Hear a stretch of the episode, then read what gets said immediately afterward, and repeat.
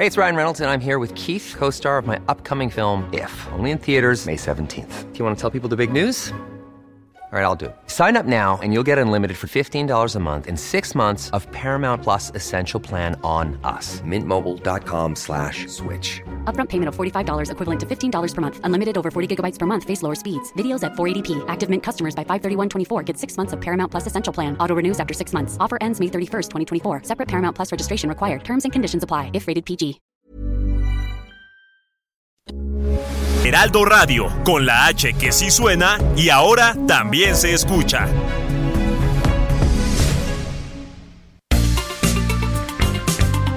Heraldo Media Group presenta la información y el entretenimiento que usted necesita para estar enterado también en su descanso. Alejandro Sánchez y el informativo Heraldo fin de semana. Por el Heraldo Radio, con la H que sí suena y ahora también se escucha.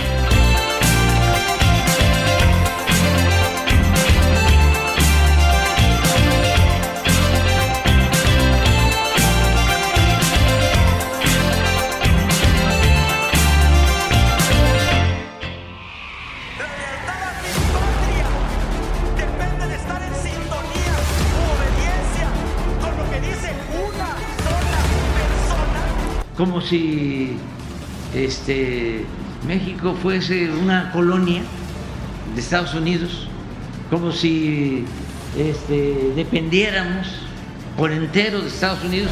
¡Oh, la mano izquierda que explota por parte de Jackie Nava! como si el narcotráfico le exigiera derecho de piso a las autoridades y por consecuencia a la sociedad. Sin territorio, pueblo ni gobierno se desmorona el Estado-Nación. Esta es la dimensión de nuestra crisis. Queremos, eh, por supuesto, ser cuidadosos con la información que se da, porque hay una investigación en curso y no se quiere agotar, no se quiere cancelar ni descartar ninguna línea de investigación. Vamos a ir a fondo, vamos a dar con los responsables.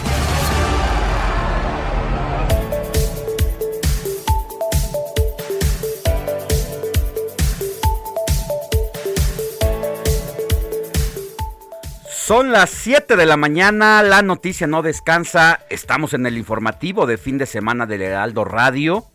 Yo soy Alejandro Sánchez y junto con un equipo de colaboradores que trabajan desde anoche y durante la madrugada le vengo a informar en este sabadito, sabadito ya 23 de julio de 2022. Le tengo las noticias más importantes generadas en las últimas horas y estaremos durante las próximas tres horas con todos los detalles para que usted también se informe en el día de su descanso. Sin más preámbulos, así arrancamos con la información.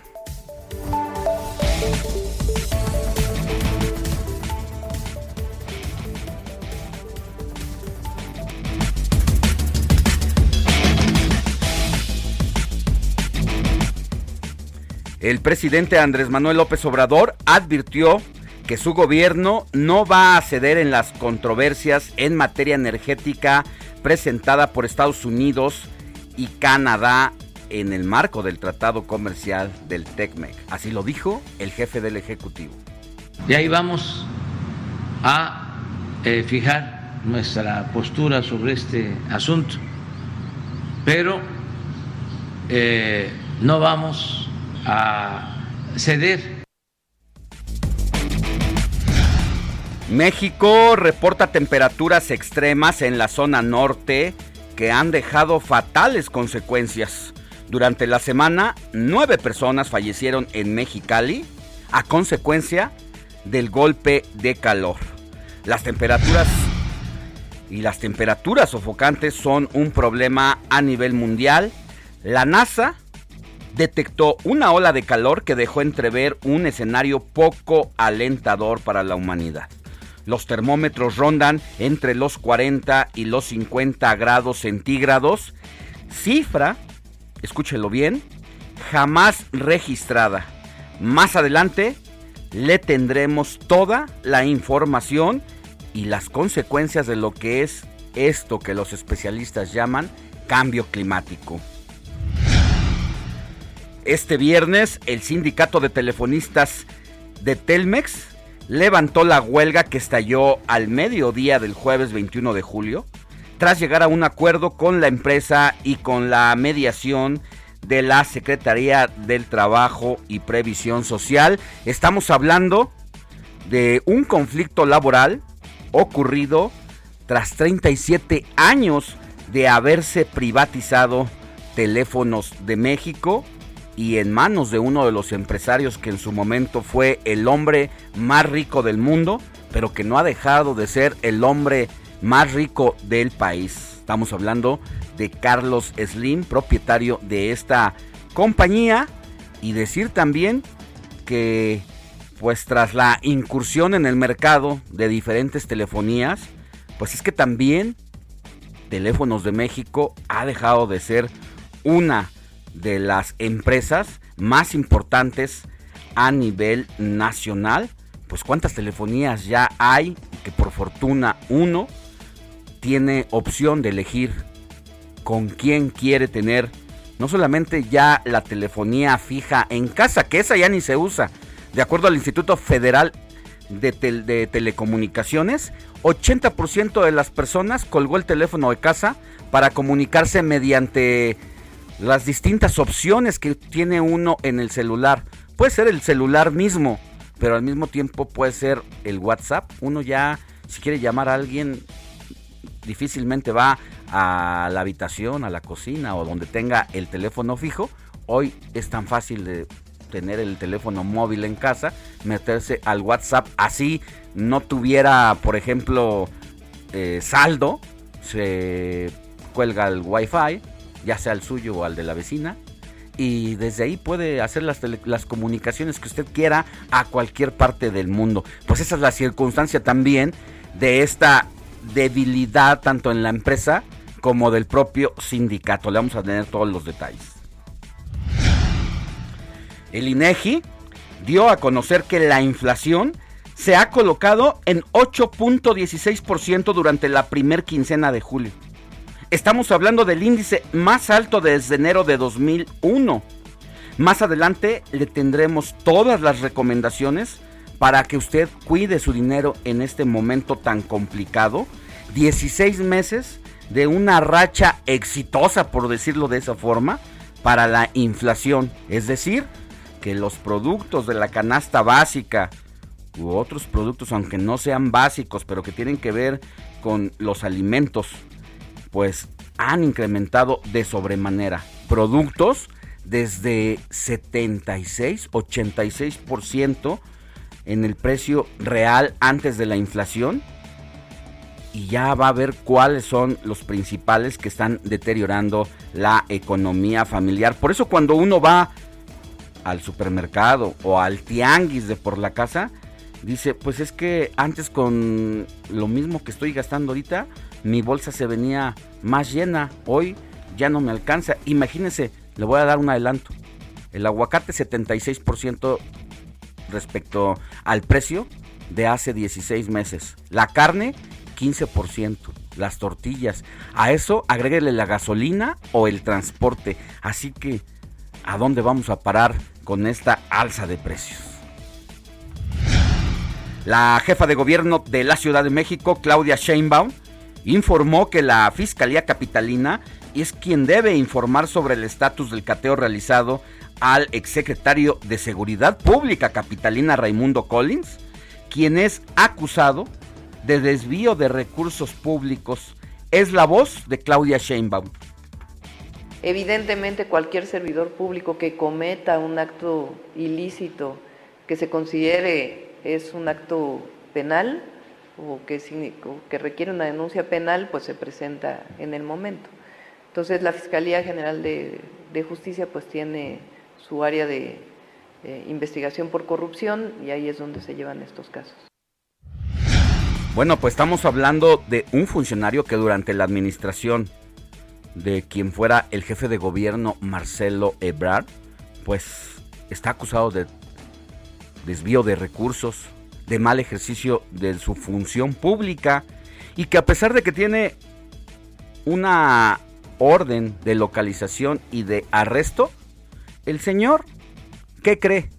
Viviendo a cuerpo de rey allá en Washington, caminando, desparpajado por la Casa Blanca, y que lo que le digo fue documentado por periodistas mexicanos que acudieron a la reciente visita en Washington precisamente para estar pendiente de los trabajos de la reunión más reciente entre los presidentes de México, Andrés Manuel López Obrador, y de Estados Unidos, Joe Biden, y que el señor iba caminando encorbatado, como si no debiera ni temiera absolutamente nada, de no ser por la astucia de los colegas, es que se pudo saber del paradero de este señor y que ahora mire, se andan deslindando las responsabilidades de a mí no me corresponde, le corresponde a la fiscalía. Sea como sea y le toque a quien le toque, hasta este momento y después de haber sido exhibido este señor a gusto trabajando allá en Estados Unidos, ejerciendo pues su un trabajo sin el mayor eh, problema, pues no sabemos si ya el gobierno de México o la fiscalía, como dice la jefa de gobierno, ya solicitó la orden de localización y de extraditación de parte de Estados Unidos para que nos traigan a este funcionario y aquí pague todo lo que debe.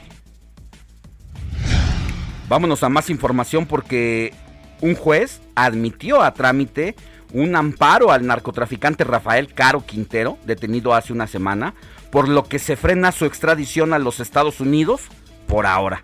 En breve le vamos a tener todo el reporte completo. En más información, el Banco Santander anunció su retiro de la contienda para adquirir Banamex.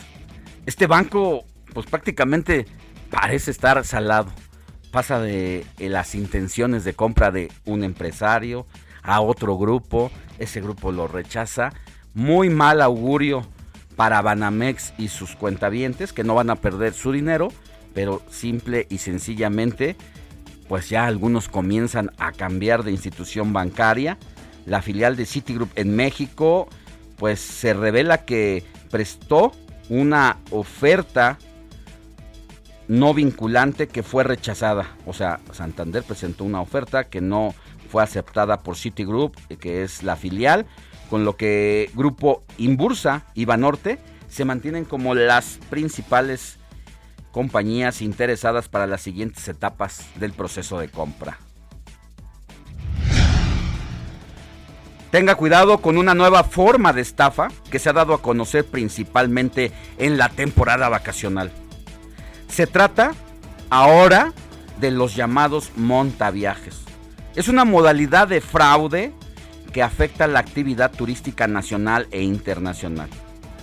Más adelante vamos a conocer cómo operan estos desgraciados y vamos a tener aquí al presidente del Consejo Ciudadano de la Ciudad de México, Salvador Guerrero Chiprés, quien ha detectado estos casos y que yo en la semana me enteré de dos conocidos que dieron su anticipo.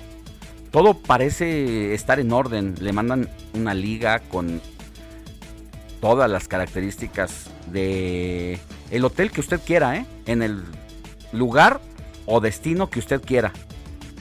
Todo parece legal hasta que le obligan, bueno, no le obligan, le piden que dé un depósito y ya que usted hizo el depósito, no crea que estos desaparecen, no.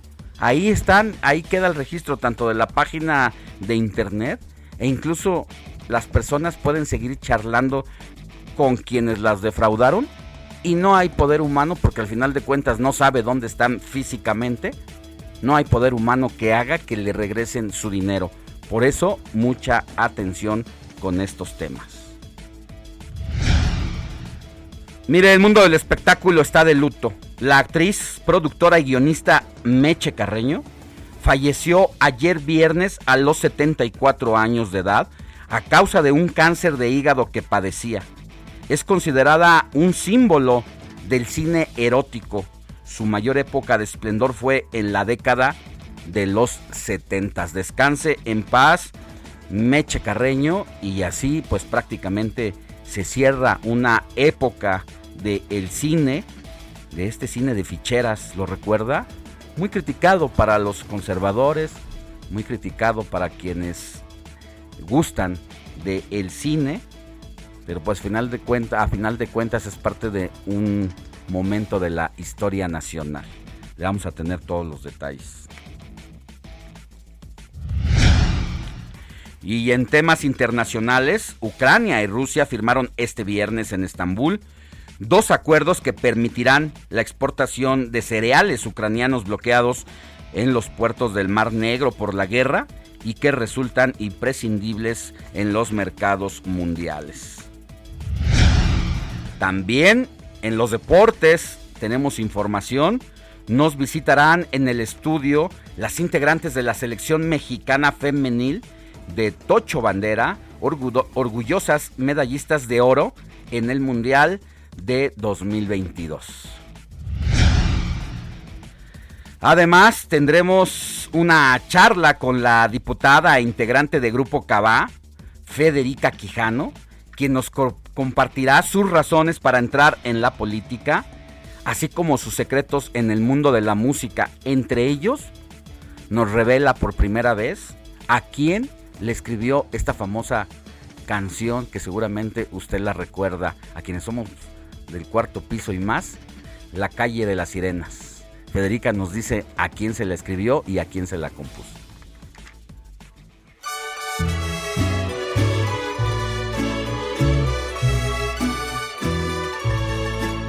Estas son las mañanitas. Y bueno, es momento de ir al lado amable con Moni Reyes después de esta información. Es momento de saber, mi querida Moni, a quién tenemos que correr a abrazar hoy en su santo 23 de julio de 2022. Buenos días. Buenos días, Alex, amigos, ¿qué tal? Y como siempre, cada fin de semana, Alex, te digo, completísimo este resumen de introducción del informativo fin de semana. Con esto, ¿sabes qué? Nos quedamos atrapados y decimos, nos quedamos de 7 a 10 de la mañana, de 8 a 10 por televisión.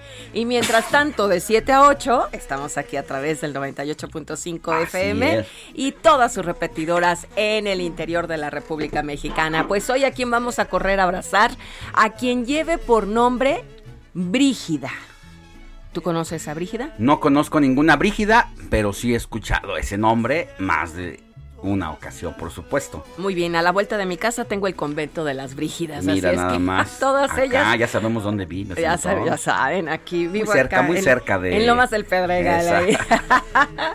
bueno, pues en Lomas, Lomas, fregado, por allá vivo. Bueno, pues vamos a darle un abrazo a quien lleve por nombre Brígida, que es patrona de toda Europa. Fue una religiosa, eso mi Quique, como dicen todos, y DJ Quique, gracias por fondearme con música de aquellos tiempos, eh, ¿qué te puedo decir? Religiosos. Bueno, religiosa, nacida en Suecia, contrajo matrimonio con un, un noble llamado Ulfo, tuvo nada menos que ocho hijos, a los cuales educó piadosamente, consiguiendo al mismo tiempo con sus consejos y con su ejemplo que su esposo pues también llevara una vida de piedad. Cuando muere él, Brígida peregrina a muchos santuarios junto a sus hijos y deja varios escritos en los que habla de la necesidad de reformar tanto a la cabeza como a sus integrantes de todo lo que es esta iglesia católica. Muy bien, esta es la historia de Brígida y ahora le damos un abrazo además de todas las mojitas que viven a la vuelta de la casa. A Severo, mi querido Alex, ¿conoces a Severo? Conozco a un severo. ¿Sí? Ex vecino. Y había un periodista Severo muy distinguido, Severo Mirón, que, me- si no mal recuerdo, trabajó en El Sol de México muchos años.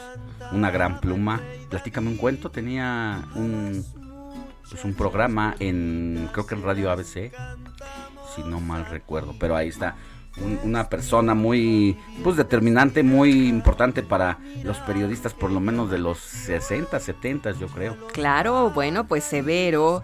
Basilio, un abrazo hasta Sí, la calle de Basilio. Vadillo. Basilio Vadillo, ahí donde se forman la- los periodistas. A donde está el alma mater de muchos, la Carlos Septién García. Aprovecho para hacerle un comercial, ¿verdad? Hay que inscribirnos a estudiar esta carrera, maestría, etcétera. Bueno, Basilio, Severo y finalmente Valeriano. Así como el té de Valeriano, ¿no? Valeriano.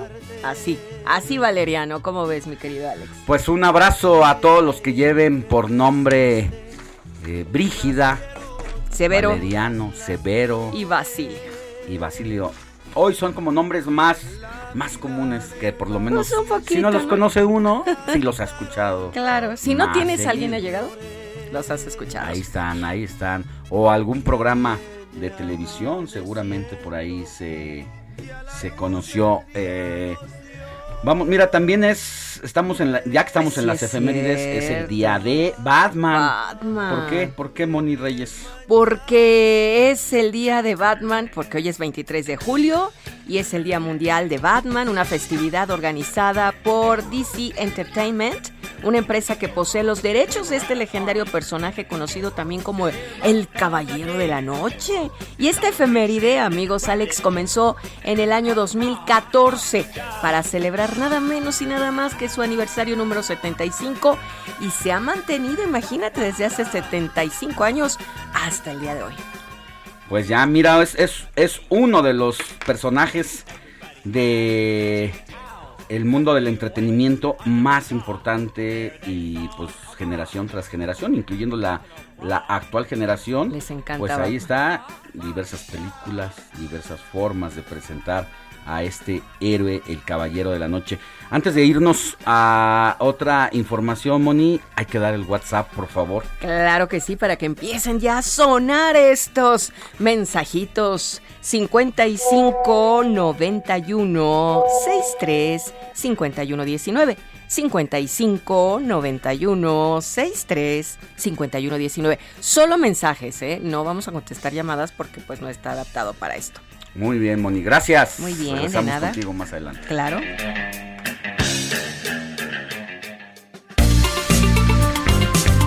El informativo fin de semana también está en Twitter. Síguenos en arroba fin de semana HMX.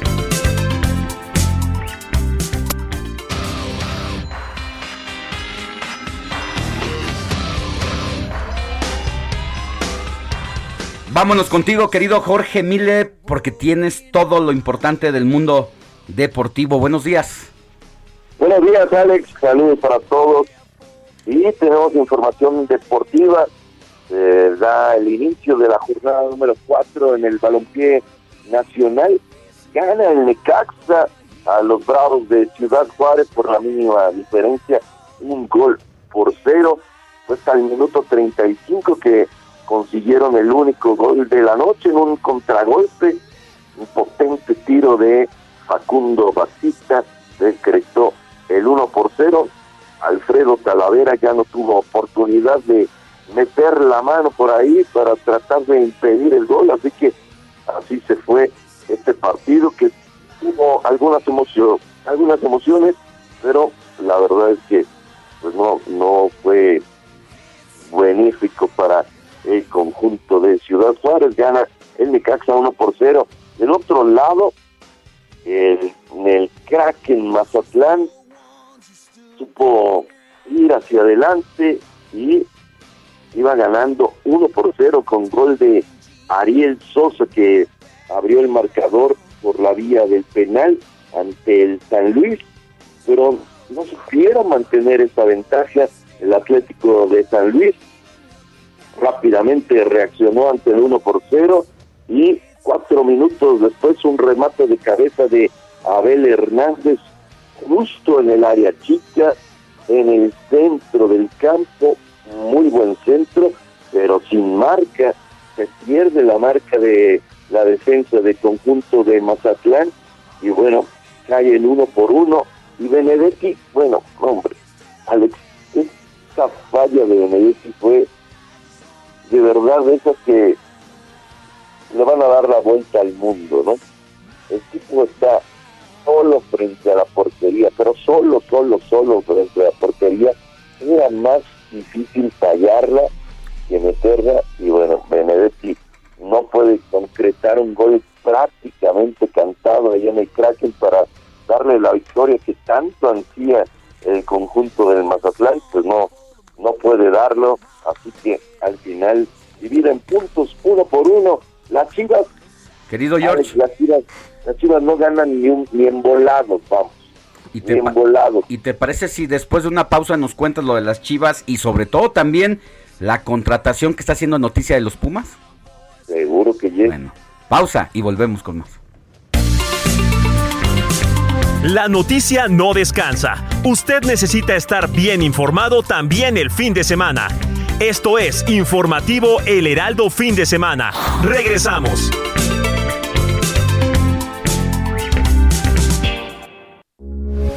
Heraldo Radio 98.5 FM, una estación de Heraldo Media Group. Transmitiendo desde Avenida Insurgente Sur 1271, Torre Carrachi, con 100.000 watts de potencia radiada. Heraldo Radio, la H que sí suena y ahora también se escucha. Heraldo Radio 98.5 FM.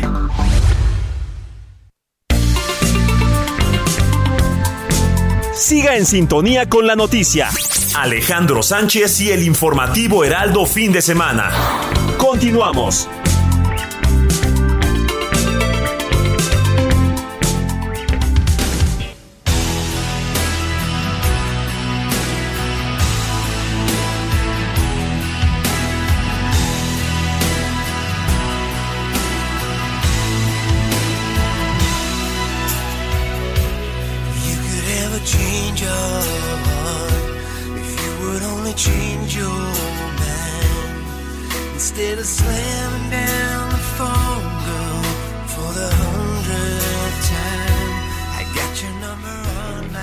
Ya estamos de regreso en el informativo de fin de semana. Vámonos contigo nuevamente, mi querido Jorge Mile. Nos decías cómo le fue a las Chivas. Te digo que, las Chivas no ganan ni el, el golazo, nada. No, no han ganado absolutamente nada. Ayer en el, el estadio de los Reyes de Las Vegas perdieron 2 por 0 frente a la Juventus. Es cierto que las Chivas tuvieron llegadas, que hicieron un partido, digamos, eh, competitivo en cierto momento, decente, pero pues, no, no pudieron frente a la Juve, eh, el máximo ganador de Italia, de un equipo muy, muy grande, por supuesto, histórico, eh, por parte de los italianos, fue obra de Marco de la Gracia en la primera mitad y después Campañón decretó el 2 por 0 y bueno, las chivas andan de capa caída y lo que platicábamos, ¿no? La llegada de Dani Alves con los Pumas de la universidad, un tipo que lo ha ganado absolutamente todo. En cada uno de los equipos que ha participado ha sido campeón, es el máximo ganador, eh, lleva 44 títulos ganados, una locura. Dani Alves es de verdad un, un jugador de élite, un jugador diferente, eh, un defensa de verdad muy bueno que tiene gran ataque, que tiene una visión de terreno impresionante, además tiene gol a pelota parada, le pega muy bien al balón, es un tipo obviamente que va a pesar muchísimo dentro del de, el vestuario de los Pumas, eh, anímicamente, imagínate compartir vestuario con, con un tipo tan emblemático para el balompié, no solo eh, brasileño o europeo, sino a nivel mundial. Dani Alves es de esos jugadores que, que causan época y que en el equipo donde se ha parado, que han sido equipos muy grandes, pues la verdad es que siempre lo ha hecho bien. Por supuesto, todos recordamos el paso del brasileño con el Barcelona, ¿no? La gran época de el conjunto del Barça, por supuesto también eh, fue campeón con el Juventus, con el Paris Saint Germain, con el Sao Paulo, eh, incluso con el Sevilla, con el Bahía, y bueno, ahora llega, ayer llegó a la Ciudad de México en una locura cuando llegó, arribó al aeropuerto capitalino, es, fue una masa gigante de medios de comunicación que querían tener las primeras impresiones de Dani Alves. Me parece que le viene bien no solamente a los Pumas, por supuesto, sino al fútbol mexicano. El hecho de que Dani Alves esté aquí jugando en nuestro país va a llamar la atención de medios a nivel internacional y eso es benéfico. Así que vamos a ver cuando debuta, ¿no? Todavía eh, apenas presentó exámenes médicos, firmó su contrato, etcétera. Todavía falta para que lo veamos en acción, pero sin lugar a dudas es un referente a nivel mundial el, el, eh, defensa, el defensa Dani Alves. ¿Tú, cómo viste todo esto, mi querido Alves? Oye, pues me llama mucho la atención la contratación de Dani Alves porque estaba leyendo que tiene todos los títulos eh, que puede haber en el fútbol y que ningún, ningún otro futbolista cuenta con tantos títulos como él y pues seguramente los Pumas han de querer que le haga el milagrito Dani Alves. Ojalá, ojalá que así sea.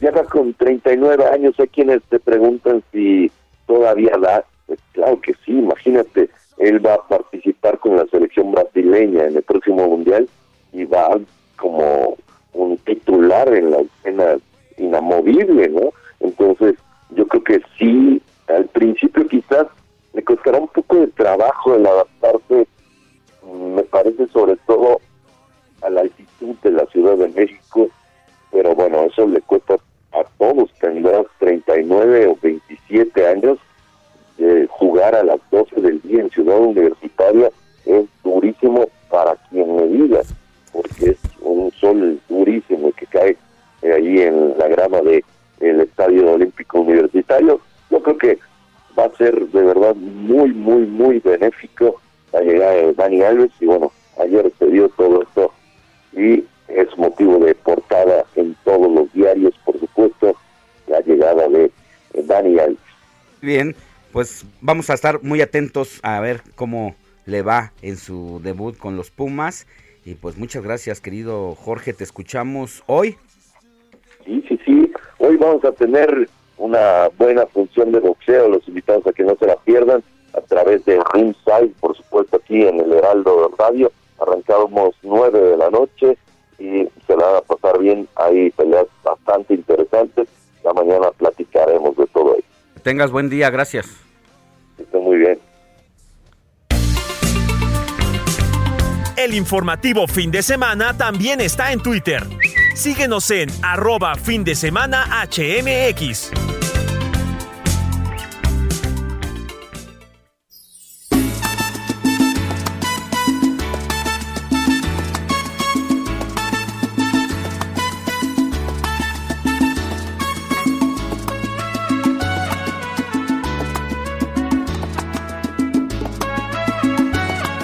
Quema, quema, qué maravilla irá. Gotas de lluvia, no es el rocío, lágrimas que vienen del corazón. Gotas de lluvia, no es el rocío, lágrimas que brotan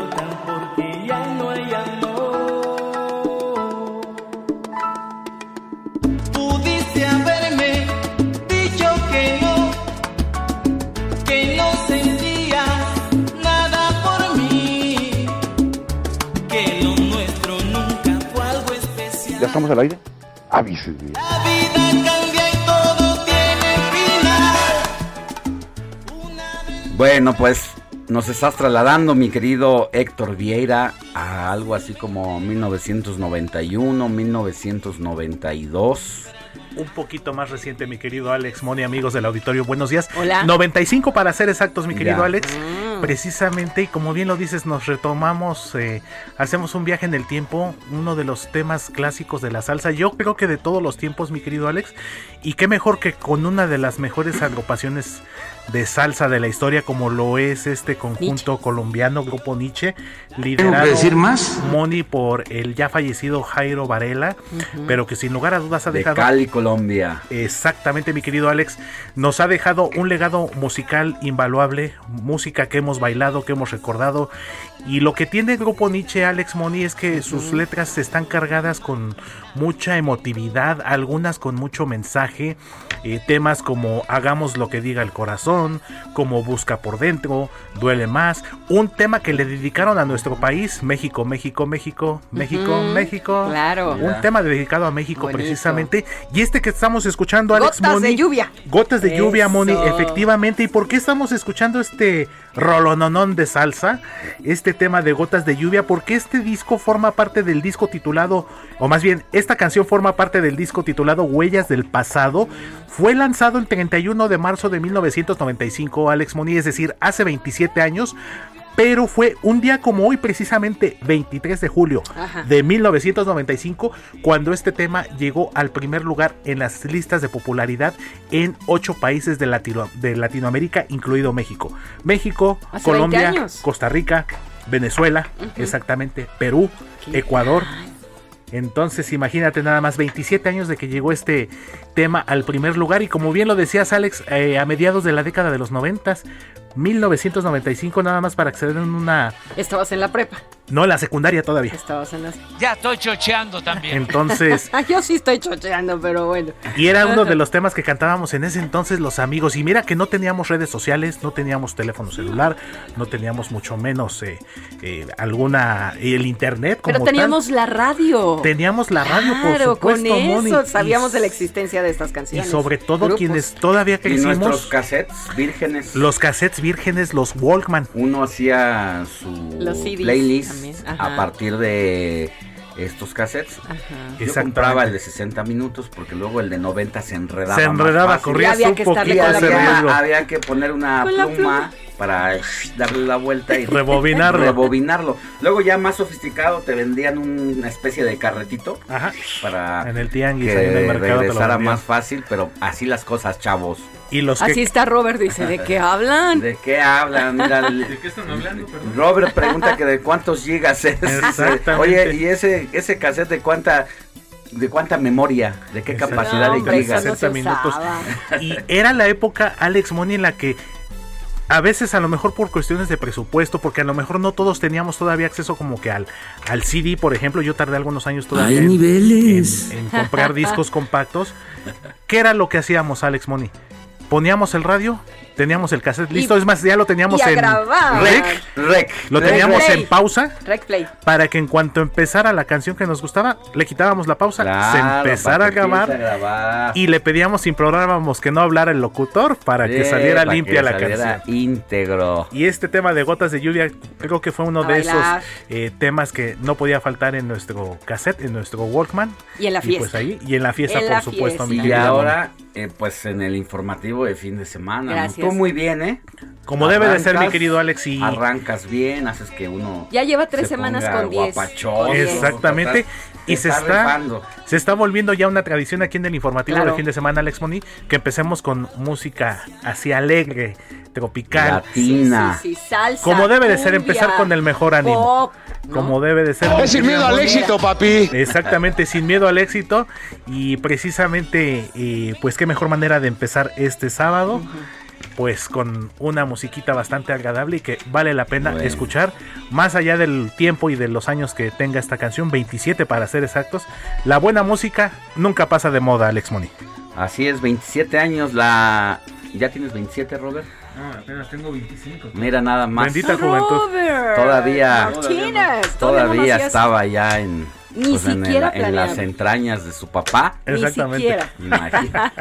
Ay, pobrecita. Ay, doña Isabel, discúlpeme, por favor. Disculpen pero- ustedes, ya se fue. Pido. Bueno. Seguimos con más. De mis brazos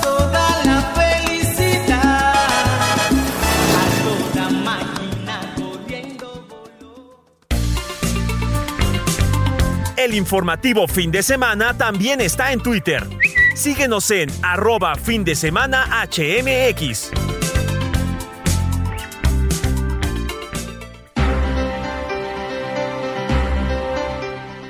Ya son las 7 de la mañana con 43 minutos hora del centro del país. Vámonos contigo, Carlos Navarro, porque tienes información importante de la Ciudad de México. Buenos días. Buenos días, Alex Simoni. Les saludo con gusto a ustedes el auditorio y les comento que como parte de los trabajos de modernización de la línea 1 del metro, inició el descenso de maquinaria especializada en la zona de Valderas de Salto del Agua que servirá para el retiro de balasto de forma secuencial al avance del retiro de las vías. Para el desplazamiento de la maquinaria se requirió el desmontaje de la reja de ventilación en la avenida, zona que es estratégica de los trabajos de modernización del tramo de Salto del Agua a Pantitlán.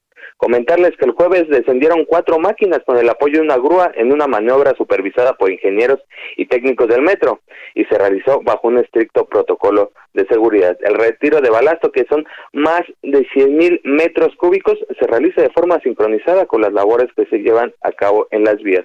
Se contempla que en el tramo de Pantitlán al Salto del Agua esté fuera de servicio durante ocho meses aproximadamente para estas labores.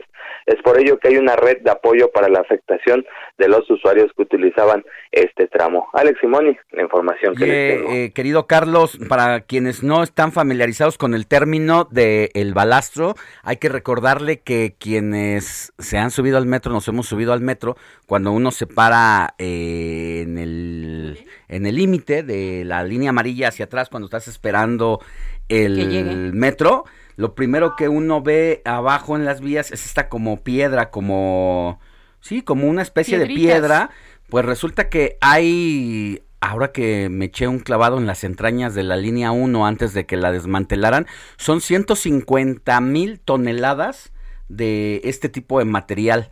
Y me decía uno de los ingenieros que está a cargo de este proyecto que tan solo el Estadio Azteca está construido a base de 100 mil toneladas de concreto. Lo que quiere decir que en este tramo de 18 kilómetros que conforman la línea 1, hay prácticamente como un estadio azteca y medio en balastro. eh, Se en- llenaría. En, en- en todo el, pues, el circuito que es la línea de, de 18 metros para que pues eh, no se hunda la tierra precisamente y soporte el peso del paso del tren. Y ya que estamos hablando de trenes, Moni, hace rato comentábamos precisamente y est- esta locura, y no te vayas Carlos, a ver si tienes los detalles de lo que pasó ayer sí. de un grupo de jóvenes que por Surfeando. sacar seguidores, tener más seguidores, se treparon arriba de el metro y se grabaron mientras iban Surfeando, según Una especie- ellos, ¿no? Qué locura, ¿no? Qué locura. Como de eso, Carlitos. de eso tienes información, Carlos. Claro que sí, Alex. En días pasados, un grupo de jóvenes, como bien lo comentabas, para generar contenido en redes sociales, abordaron la línea 9 justamente en la estación Velódromo. Recordemos que esta línea 9 del metro, ya en la zona elevada, puedes trans- eh, cambiarte de dirección pasando por un puente, digamos, hacia el otro lado. Y fue justamente ahí que estos jóvenes aprovecharon el avance de los vagones y se colocaron en el techo, en el techo de- del metro, nada más se agacharon un poco para librar justamente este puente, avanzando el vagón, se pararon y como bien lo comentaban, hicieron la finta de como si estuvieran surfeando. Ante este caso, la jefa de gobierno Claudia Sheinbaum reveló que el metro presentó una denuncia por el caso de estos jóvenes que surfearon en la línea 9 del metro en los vagones y les mandó un mensaje. Escuchemos. Hay denuncia levantada. Yo creo que evidentemente tiene que haber mayor vigilancia en ciertas zonas en donde puede ocurrir esto. Pero sobre todo es un llamado a los jóvenes, hombres y mujeres.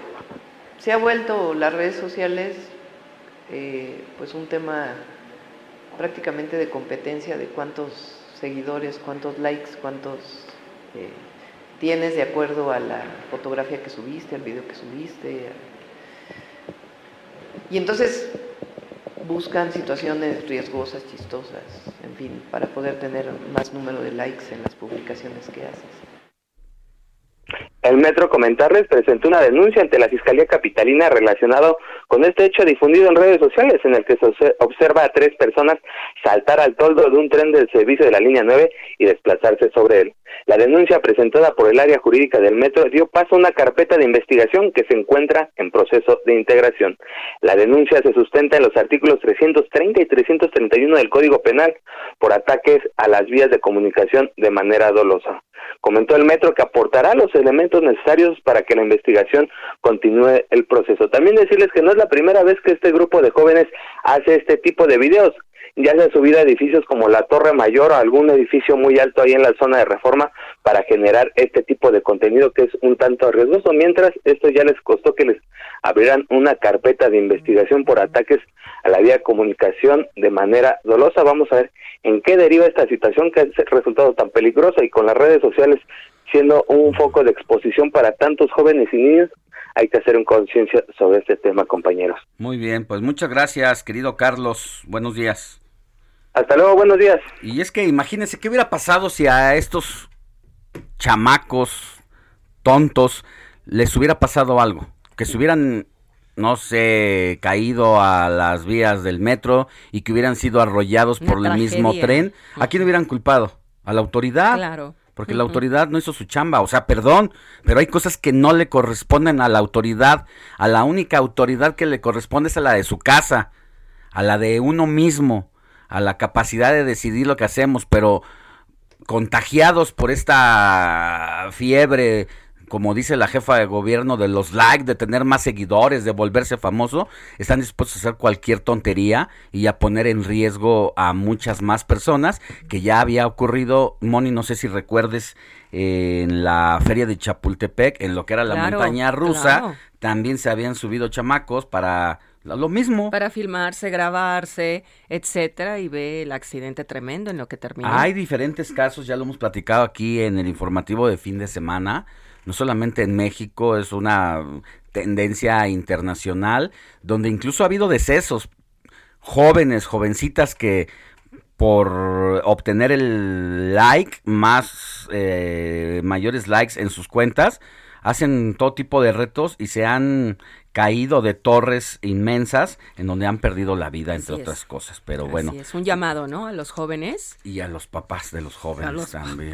Porque a veces, a veces ahí nos, mm, a estas nuevas generaciones, ahora les dejan el gadget, el teléfono celular, para que sirva de nana y estas son las consecuencias precisamente de no tener la tutoralidad de los padres, pues ahí al lado platicando con los hijos y esto es lo que deriva esta situación. Pero antes de irnos a más y ya que estamos en temas de la Ciudad de México, claro. tú tienes información. Por supuesto, fíjate que el reconocimiento que publica el Instituto Mexicano para la Competitividad, que es el INCO, donde la Ciudad de México se coloca en primer lugar en el rango más alto en el índice de competitividad, es un reconocimiento a que el modelo de la cuarta transformación sí está funcionando en la capital del país. Así lo destaca nuestra jefa de gobierno Claudia Sheinbaum en una conferencia de prensa.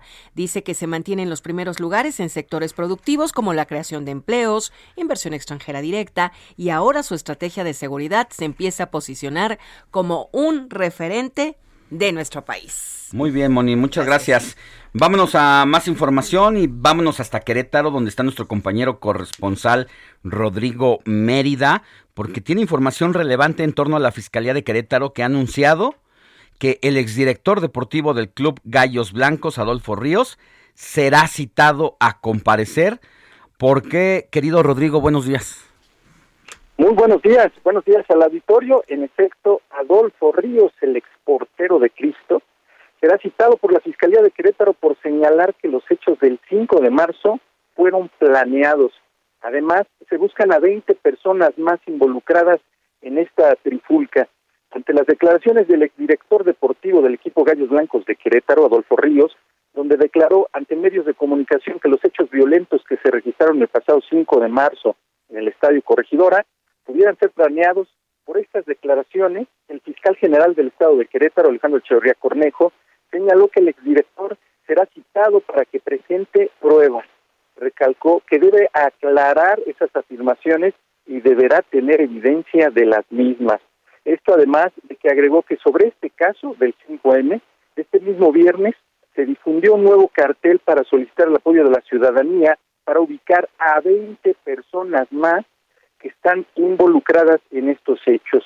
En tanto, a las 31 personas que han sido liberadas mediante procedimiento abreviado, no quiere decir que hayan sido eximidos de los delitos, sino por el contrario, han aceptado su culpabilidad y han tenido que pagar una reparación del daño que hasta el momento asciende a más de un millón de pesos. Y por último, déjenme darles el concentrado de lo que llevamos acá en Querétaro. Se han iniciado nueve carpetas de investigación, se han vinculado a proceso a 57 personas, se han ejecutado 56 cateos en seis municipios del estado, además de las instalaciones del club deportivo y la empresa de seguridad privada. Han sido entrevistados 313 servidores públicos de los tres niveles de gobierno. Además, se han solicitado 77 órdenes de aprehensión ante el juez de control y se han analizado 400 archivos multimedia y se han cumplimentado 47 órdenes de aprehensión con un total de 31 personas sentenciadas. Esto es lo que nos ha dejado la trifulca del 5 de marzo. Pues ahí está, vamos a estar pendientes porque todavía hay cuentas que saldar ahí. Que tengas buen día, Rodrigo, muchas gracias. Muy buen día. Moni, nosotros ya nos vamos, nosotros ya nos vamos, pero tienes mensajitos. Dice, como siempre, presente en su excelente noticiario. Gracias. También Luis Veller desde San Diego dice, saludos y aquí estoy reportándome. Y Juan Carlos Martínez, que tengan excelente fin de semana. Moni, Alex, bendiciones. Suerte que nos vaya bien a todos. Muchas gracias. Nosotros vámonos a una pausa y al volver, recuerde, también tiene la opción de que estamos en televisión por el canal 8 de la televisión abierta. Pausa. La noticia no descansa. Usted necesita estar bien informado también el fin de semana. Esto es Informativo El Heraldo Fin de Semana. Regresamos.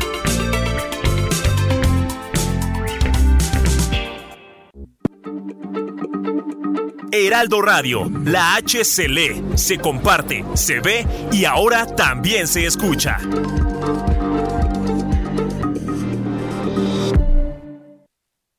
Jueza admite amparo de Caro Quintero que frena su extradición a Estados Unidos.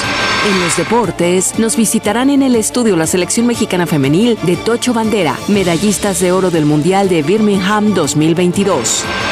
Además de una charla con la diputada e integrante de CABA, Federica Quijano, sobre sus razones para entrar en la política, así como sus secretos en el mundo de la música. Puede tener muchísimos errores como todos los partidos, pero para mí mi partido es ha cumplido en mí como nada.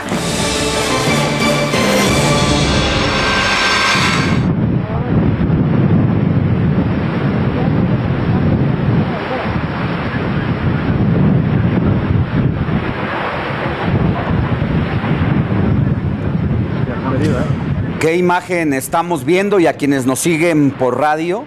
Es la imagen de la desesperación, es el infierno en la tierra. Se trata de un agricultor en España que intentó hacer un cortafuegos y casi muere en el intento.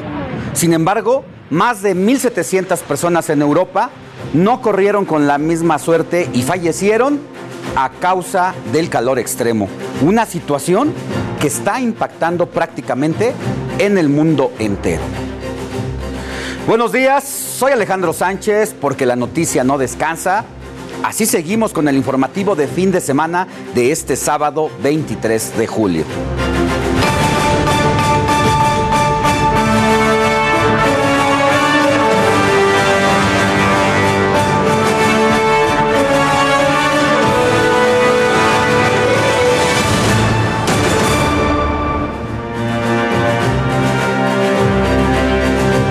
Las temperaturas sofocantes han marcado récord histórico en los últimos días en todo el mundo. Para muestra de esta problemática, la NASA ha detectado una ola de calor que dejó entrever un escenario poco alentador para la humanidad.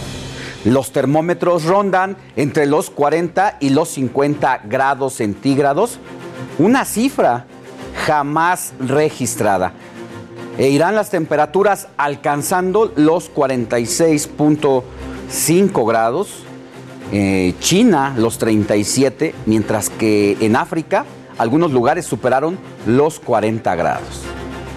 Y bueno, México tampoco escapa a esta situación.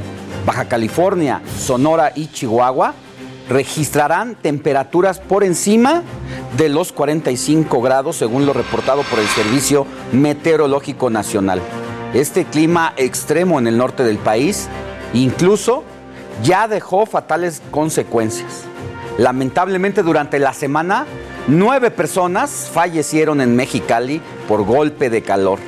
La Secretaría de Salud local informó que la atención por deshidratación aumentó desde que inició la canícula, que se trata de los 40 días más calurosos del año. Y revisemos las temperaturas pronosticadas para México en este fin de semana. Como ya le habíamos mencionado, más de 45 grados para Baja California, Sonora y Chihuahua. Entre los 40 y 45 grados se encuentran Sinaloa, Coahuila, Nuevo León, Tamaulipas, esto en el norte del país, pero también en el otro extremo, al sur. Allá en Campeche y Yucatán también se esperan temperaturas y más de 40 grados. Mientras que en el rango de los 35 a 40 grados están Baja California Sur, Durango, Zacatecas, San Luis Potosí, Veracruz, Nayarit, Chiapas, Tabasco y Quintana Roo. ¿Lo ve? De costa a costa y de frontera a frontera tenemos esta problemática en nuestro país. A su vez, los estados con temperaturas entre los 30 y 35 grados son Jalisco, Michoacán, Colima, Guerrero, Oaxaca, Morelos, Puebla, Hidalgo, Querétaro, Guanajuato y Aguascalientes, es decir, el centro y el bajío del país tampoco se salvan.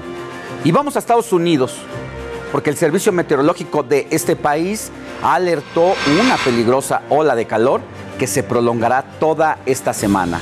El organismo detalló que más de 100 millones de personas están actualmente bajo algún tipo de alerta y pidió tomar medidas de protección ante las altas temperaturas. Y para frenar esta crisis climática, el presidente de los Estados Unidos, o intento de frenar, Joe Biden anunció una serie de acciones tales como destinar presupuesto a las comunidades devastadas por el calor, desarrollar energías limpias para restringir la extracción y exportación de combustibles fósiles, así como expandir la generación de energía eólica. Es un peligro muy claro. Le pido a los ciudadanos y a nuestras comunidades que sus vidas están en peligro. Los científicos nacionales llaman al último informe de clima que es el código alerta roja para la humanidad. Lo voy a repetir. Es un código alerta roja para la humanidad. Necesitamos actuar. Miren a nuestro alrededor. Un, mi- 100 millones de estadounidenses. 100 millones de estadounidenses están en alerta de calor. Y en Europa se han concentrado todas las atenciones del mundo entero debido a que países como Reino Unido, que es destacado por su clima lluvioso y templado, hoy superará los 50 grados, por lo que no es nada común estas olas de calor. Europa está que arde. Y es que de acuerdo a la oficina de la OMS, la onda de calor que afecta a la zona occidental de este continente ha cobrado la vida de por lo menos 1.700 personas, principalmente en España y Portugal. Precisamente en el país ibérico, el termómetro marca hasta 50 grados. Los incendios se han vuelto toda una preocupación, ya que tan solo en 10 días más de 90.000 hectáreas se quemaron por el impacto de los rayos solares. Eso no es todo. Decenas de pasajeros del tren que va de Zamora a Sanabria quedaron varados en medio del fuego.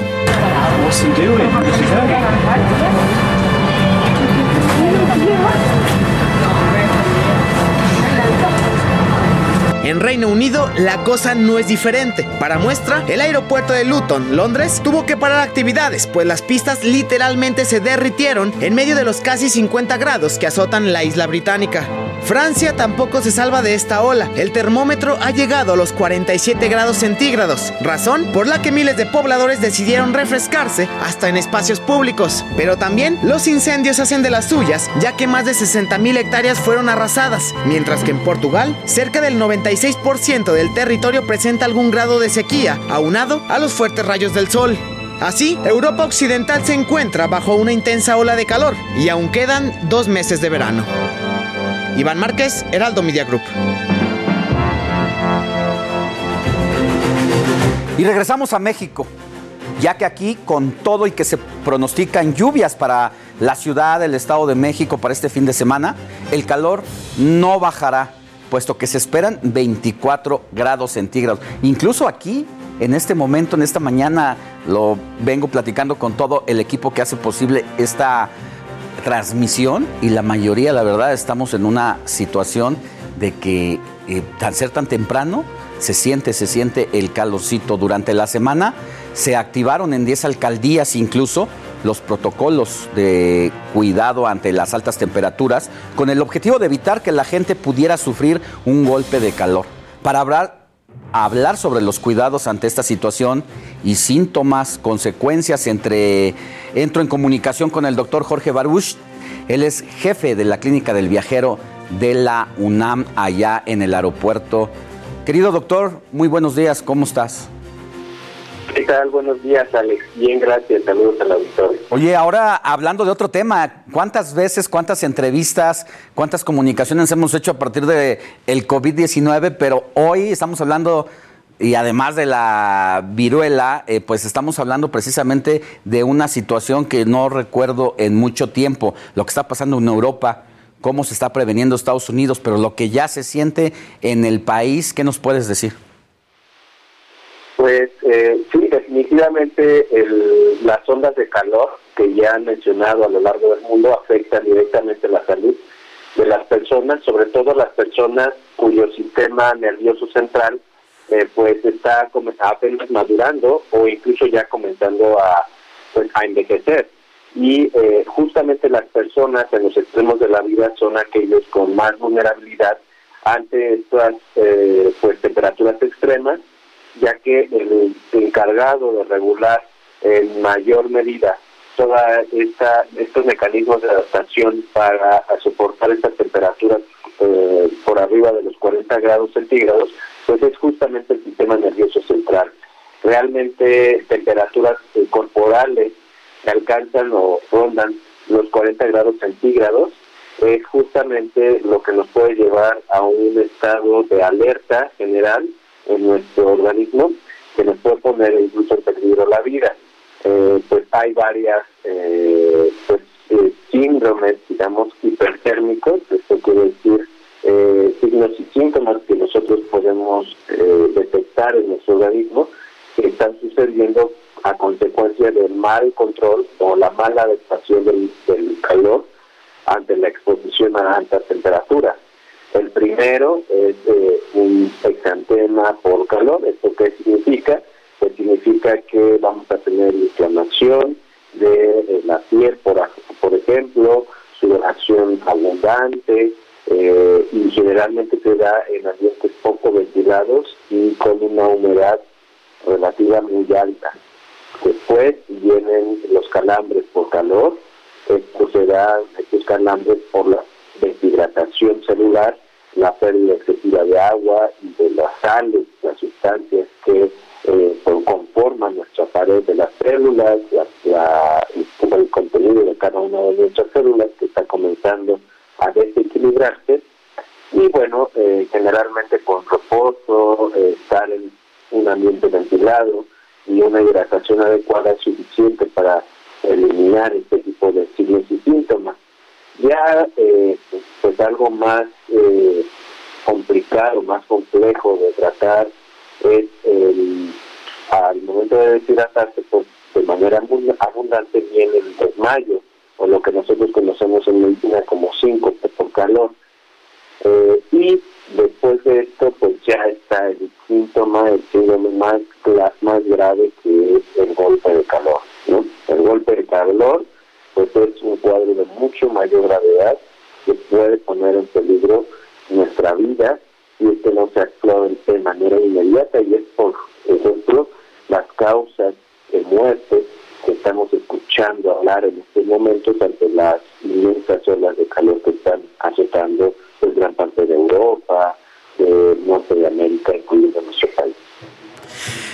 Lo que hay que hacer entonces, doctor, obviamente tenemos que buscar lugares frescos. Yo sé que hay muchas personas que su actividad laboral, su día a día, pues a veces es difícil eh, pues aislarse precisamente de calor de manera directa, pero en la medida de lo posible buscar lugares frescos y cómo hidratarnos. Pues mira, existen dos tipos en- de formas en las cuales eh, se eleva nuestra temperatura.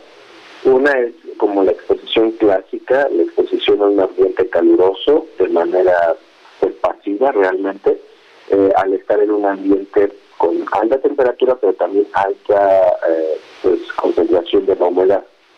Y la otra es al realizar una actividad. Esto qué quiere decir que puede no estar nuestro cuerpo expuesto a temperaturas de 40 grados centígrados, pero al hacer una actividad física extenuante puede llegar a elevarse esta temperatura y entonces provocar el, aumento a cercano a los 40 grados centígrados y el golpe de calor. Esto generalmente ocurre en jóvenes, en jóvenes que no están habituados a hacer ejercicio, ejercicio o actividades físicas eh, en estas condiciones climáticas y de humedad, también de temperatura. Entonces, eh, para los jóvenes, pues es, si no están acostumbrados, no están aclimatados a este tipo de temperaturas, pues evitar hacer ejercicio, eso va a ser muy importante durante estas eh, pues, horas del día en donde se eleva mucho más la temperatura. Eh, y aquellas personas, niños y adultos mayores que eh, están o permanecen en eh, temperaturas cercanas a los 40 grados con una alta densidad de humedad, pues es evitar la exposición directa al sol, sobre todo en horas eh, pues del día, que eh, elevan las temperaturas, que es la que nos llamamos centrales del día, eh, usar el protector solar de manera adecuada, no quedarse en sitios cerrados, como puede ser el coche, por ejemplo, vestir ropa adecuada y ligera también va a ayudar al intercambio eh, y a preservar la hidratación y al intercambio calórico, beber abundantes líquidos también es importante, eh, el alcohol y la cafeína deshidratan, entonces evitar durante este- estas horas centrales del día consumir alcohol y cafeína, bebidas con ca- cafeína. Hay que estar en, pues, habitaciones aclimatadas, acondicionadas, con adecuada ventilación o incluso el aire acondicionado. Eh, si estamos eh, eh, pues, transcurriendo periodo de bochornoso en donde nosotros nos sentimos mal, pues podemos disminuir nuestra temperatura exponiéndonos a el agua, esto quiere decir mojarse bañarse, y eh, obviamente evitar la actividad física durante estas horas más cálidas. Ya. Entonces, a ver, déjeme hacer un, déjeme hacer, doctor, una recapitulación. Si se ha estado expuesto al sol sin tomar ninguna protección o recomendación para evitar lesiones, es posible que se enfrente cualquier persona a algunas de estas consecuencias, como lo pueden ser las quemaduras solares, el bronceado también, el envejecimiento, la formación de arrugas o manchas, además de que puede provocar cáncer en la piel. ¿Tú sugi- sugieres algo para cuando uno tenga este tipo de síntomas o de características que has dado por lo que puede representar el estar enfrentando un golpe de calor? Algunas sugerencias antes de ir al médico en casa, es decir, qué tanto es válido meterse a bañar con agua fría, ponerse eh, algunos lienzos con, con hielos en el cuerpo, ¿es válido o no, o no se puede hacer eso? Claro que sí es válido, eh, de hecho es la primera acción que hay que tomar, las acciones en casa, eh, que es para bajar la temperatura de manera importante, eh, exponerse a fuentes que disminuyan la temperatura siempre va a ser sumamente relevante, hidratarse, mantenerse hidratado también, eh, pero si vemos que estos, estos malestares generales no mejoran, bueno, entonces sí es sumamente eh, importante también acudir con el médico. Entonces, también recordar que eh, hay algunos medicamentos o algunas condiciones eh, con enfermedades persistentes, sobre todo, que eh, pueden llegar a alterar la regulación, nuestra la capacidad del organismo para regular la temperatura corporal de manera eh, pues natural, ¿no? Y exponerse a este tipo de climas pues va a hacer que nuestro cuerpo falle al momento de pues regular la temperatura corporal. Y estamos hablando de aquellas personas que tienen tratamientos para la hipertensión arterial, eh, también eh, que están consumiendo medicamentos, por ejemplo, aquellas personas con diabetes que están consumiendo diuréticos, o eh, también puede ser eh, que puedan tener una un dis- una disfunción en, en la regulación de la hidratación celular y eh, algunas personas con eh, eh, con problemas psiquiátricos de salud mental, sobre todo antidepresivos y, antipsicóticos, también es importante extremar las precauciones en este tipo de poblaciones, ya que los medicamentos que están consumiendo pueden llevarlos a tener un desequilibrio que eh, desencadene un golpe de calor o algunos otros síntomas de exposición al- a los extremos de temperatura. Muy bien. Gracias, doctor Jorge Baruch. Que tengas muy buen día y un abrazo por haber estado con nosotros. Muchas gracias a ti, Alex, y saludos al auditorio. Bonito día. Hasta pronto. Mire, y las enfermedades relacionadas con el calor precisamente suceden cuando el cuerpo no tiene la capacidad para enfriarse adecuadamente. Aunque normalmente se refresca mediante el sudor, cuando el calor es extremo, puede que esto no sea suficiente. Y en estos casos puede que se desarrollen enfermedades como sarpullido, agotamiento, calambres, como decía el doctor Baruch, o llegar incluso hasta el golpe de calor. Y para prevenir este tipo de enfermedades, te damos, después de haber escuchado al doctor Baruch, el reforzamiento de algunos consejos para prevenir las enfermedades relacionadas con el calor, como evitar la exposición prolongada al sol y usar siempre fotoprotección frente a las radiaciones solares, no realizar actividad física entre las 12 y las 16 horas, vestir ropa holgada, fresca y de colores claros y usar gorros o sombreros de preferencia. Hidratarse regularmente con líquidos y ya alimentos adecuados. Ya escuchó al doctor Baruch, lo que no se recomienda es tomar alcohol prácticamente en estas eh, coyunturas y tampoco la cafeína.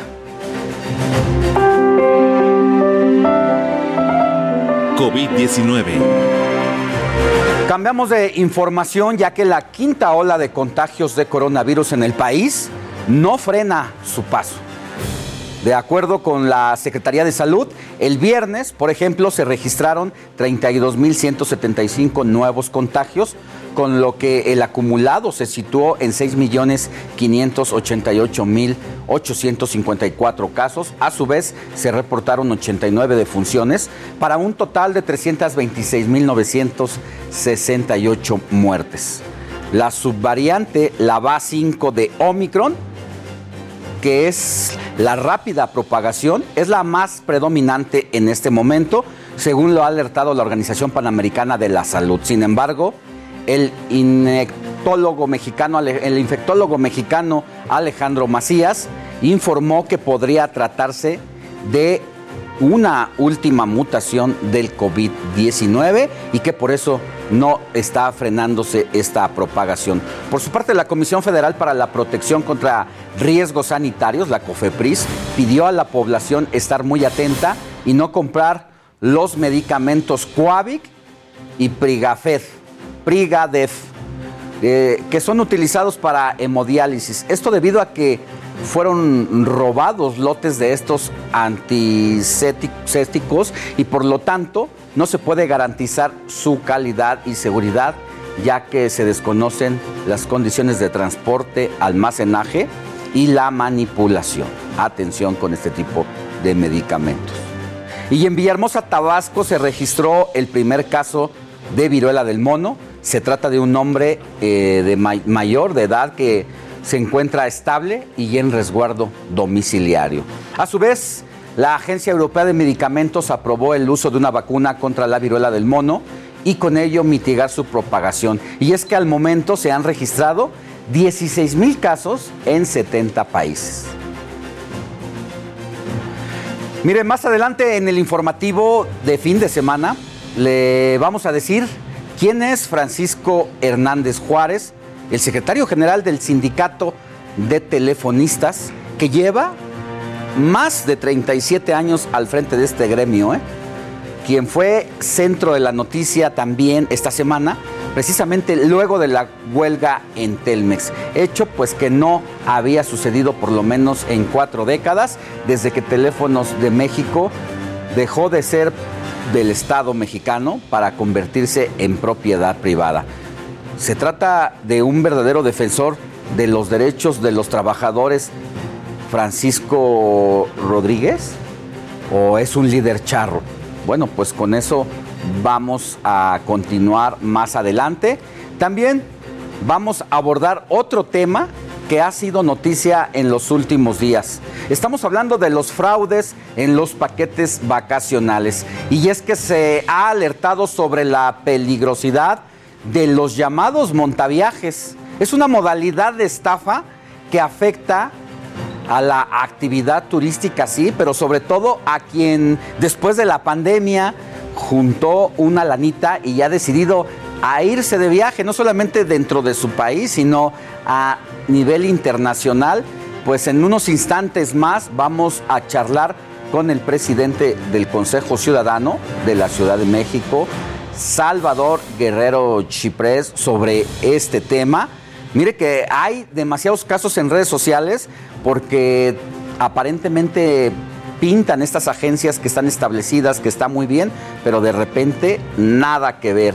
Y también llega a México el futbolista más ganador de todos los tiempos, con 36 títulos en el mundo y 39 años de edad. Se trata de Dani Alves, que va a fichar con los Pumas. En unos momentos vamos a tener todo sobre la llegada de este brasileño. No hay un jugador en el mundo que tenga todos estos títulos ganados, ¿eh?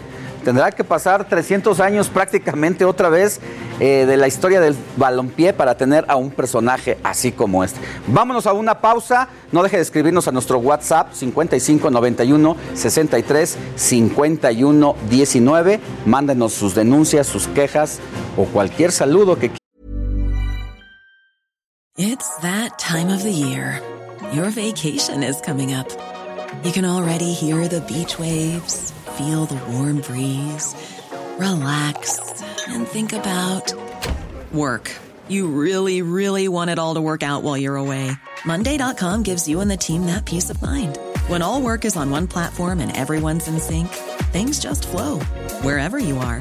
Tap the banner to go to Monday.com.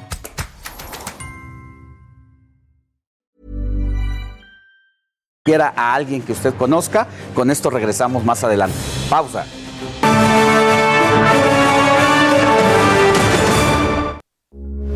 Heraldo Radio, con la H que sí suena y ahora también se escucha.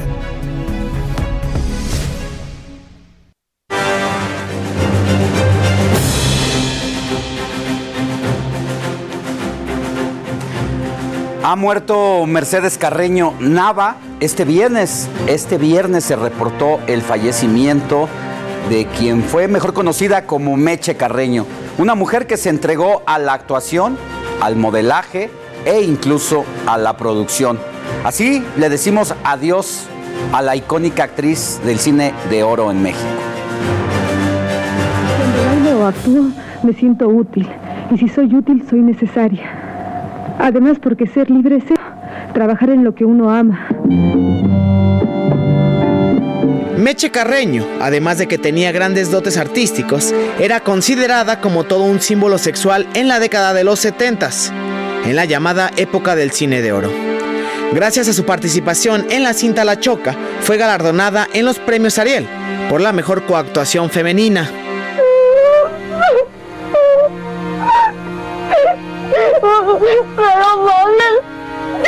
¿por qué no estoy metido con estos hombres? Además, fue modelo y productora de cine, originaria de Veracruz. Desde pequeña se mudó a la Ciudad de México para estudiar actuación. En aquel entonces combinaba su colaboración en obras de teatro con el mismo modelaje. Por ello, la comenzaron a conocer como la chica del monokini. A finales de los 70 tuvo una travesía por París, posteriormente en Estados Unidos, para luego regresar a México. Pero esto que hemos hecho no debe saberlo nadie. ¿Entiendes? Nadie. No, nadie, nadie. Así, la gran Meche Carreño, actriz de cine mexicano que murió a los 74 años por cáncer de hígado. Iván Márquez, Heraldo Media Group. Bueno, nos están llegando mensajitos del público con algunas preguntas como la siguiente. Buenos días Alex, excelente programa. De casualidad, ¿sabes algo sobre el rumor de que ya para 2023 no recibiremos los 3.850 pesos de la pensión bienestar? Bueno, para 2023 el apoyo no se va a suspender, incluso sí se va a aumentar. Ahora los beneficiarios del programa van a recibir un incremento en la ayuda de alrededor de 700 pesos. Otra, otro mensajito, que tengan buen, fue, buen fin de semana, Alex, y todo el equipo. Muchas bendiciones y mucho éxito por parte de Miguel Hernández. Hola Alex, buenos días a todo el equipo. Soy la señora Laura Pérez. ¿Tendrás el dato de cuándo regresarán los alumnos de nivel básico a clases? Los estudiantes del nivel básico van a poder regresar al siguiente ciclo escolar 2022-2023 el próximo lunes 29 de agosto. Esta información tiene como objetivo que los padres de familia tengan todo listo como útiles y uniformes.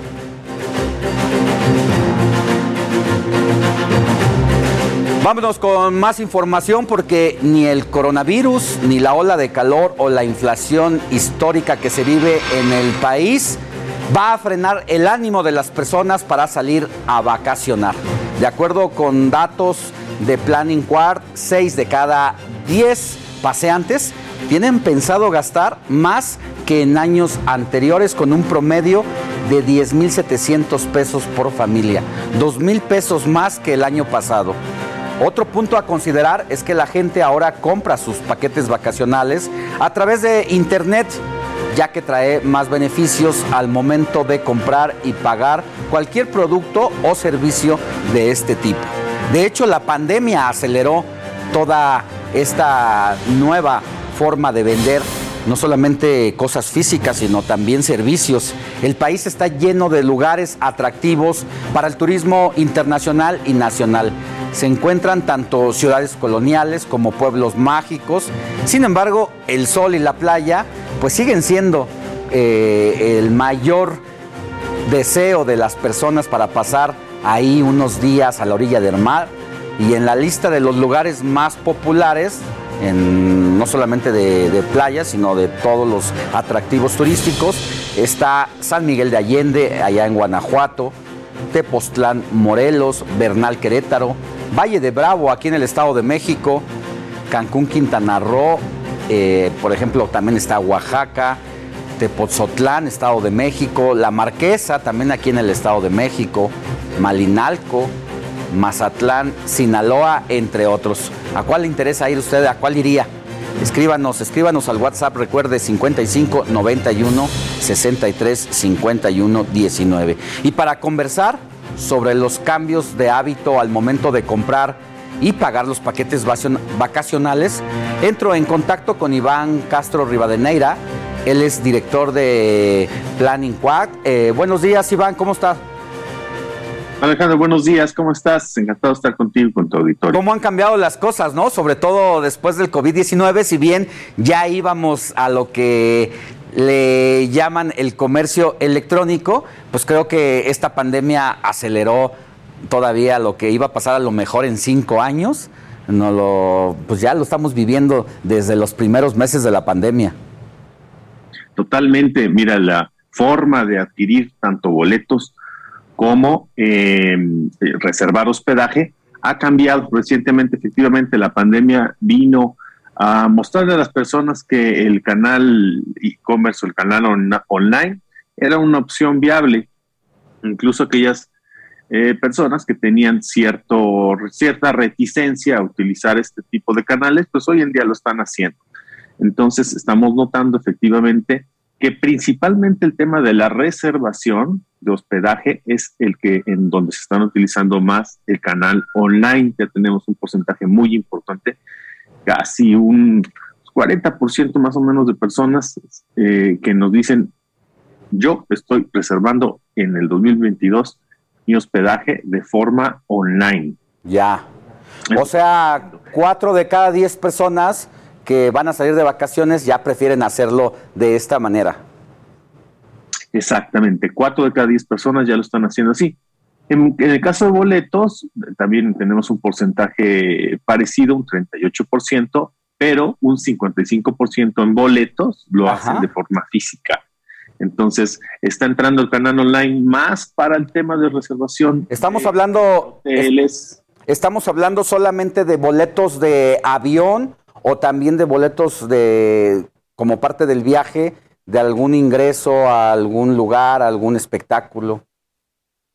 No, de boletos específicos para salir de vacaciones. Entonces, estamos hablando tanto de boletos de avión como de boletos de autobús, ambos.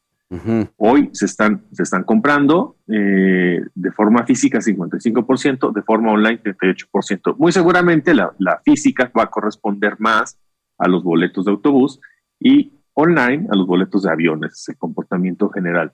Hay variaciones por niveles socioeconómicos. Por ejemplo, el nivel socioeconómico alto, la adquisición de boletos sube hasta un 63% en el canal online. Y en el caso del hospedaje, sube hasta casi un 70% para el nivel alto. Entonces hay diferencias por nivel socioeconómico. Pero en definitivo estamos viendo que el canal online se está utilizando cada vez más para estos eh, fines. Iván, y ya hablaremos más adelantito en este espacio de un tema que pues ha sido noticia en las últimas semanas, sobre todo en los últimos días, y que aquí nos han llegado mensajes precisamente de la audiencia con casos específicos de que hay como en todos lados, pero ahora que el comercio electrónico pues ha crecido mucho, también hay pues mucho gandalla prácticamente por llamarlo de esa forma que han timado y han estafado a muchas personas por esta vía. Seguramente todavía eh, nos encontramos con este tipo de problemas. Eh, sin embargo, lo que estamos observando es que las personas cada vez están confiando más. ¿no? Hay métodos eh, seguros y por lo tanto, eh, en, en, un futuro, en unos años, no debe extrañar que el canal online, el canal e-commerce se utilice con mayor constancia y con mayor confianza. Pues muy bien, ¿y qué son los principales destinos que se compran aquí desde ciudades coloniales también, playas? Es, es, parejo más o menos la demanda de los de las ofertas? No, estamos observando principalmente una preferencia por playas, hasta un 63% de las respuestas, y después ya vienen eh, pueblos mágicos con una tercera parte, eh, zonas arqueológicas con casi 20%, pero en definitivo las playas, y se entiende un poco, ¿no? Venimos de toda una época de estar encerrados, entonces la gente lo que quiere pues, es sol, playa, mar, estamos en esa, en, con esa inquietud ya. de divertirnos y de estar en un, en un lugar muy agradable. Pues muy bien. Y ya nada más, antes de despedirnos, Iván, el, ¿qué porcentaje cree que haya crecido este comercio electrónico respecto a dos, hace dos años, por ejemplo, antes de la pandemia? Mira, lo que hemos estado observando son tasas de crecimiento importantes, al menos un 10, eh, 7% de incremento en los últimos años. Y, y, de hecho coincide con la información que ha publicado el INEGI en términos de la encuesta eh, de uso y disponibilidad de tecnologías de la información, en donde claramente se ve que eh, los porcentajes de eh, uso de, de, de, canales online para compras en general, no nada más de temas de boletos y hospedaje, sino en general ha venido con esas tasas de crecimiento Bien. 5-6% anuales. Muy bien. Pues muchas gracias, Iván Castro, director de Planning Quant. Que tenga muy buen día y gracias por haber estado en el informativo de fin de semana. Al contrario, un abrazo a, a, ustedes y a todo el auditorio. Hasta luego. Sin embargo, ya le adelantaba, no todo es felicidad al momento de planear unas vacaciones.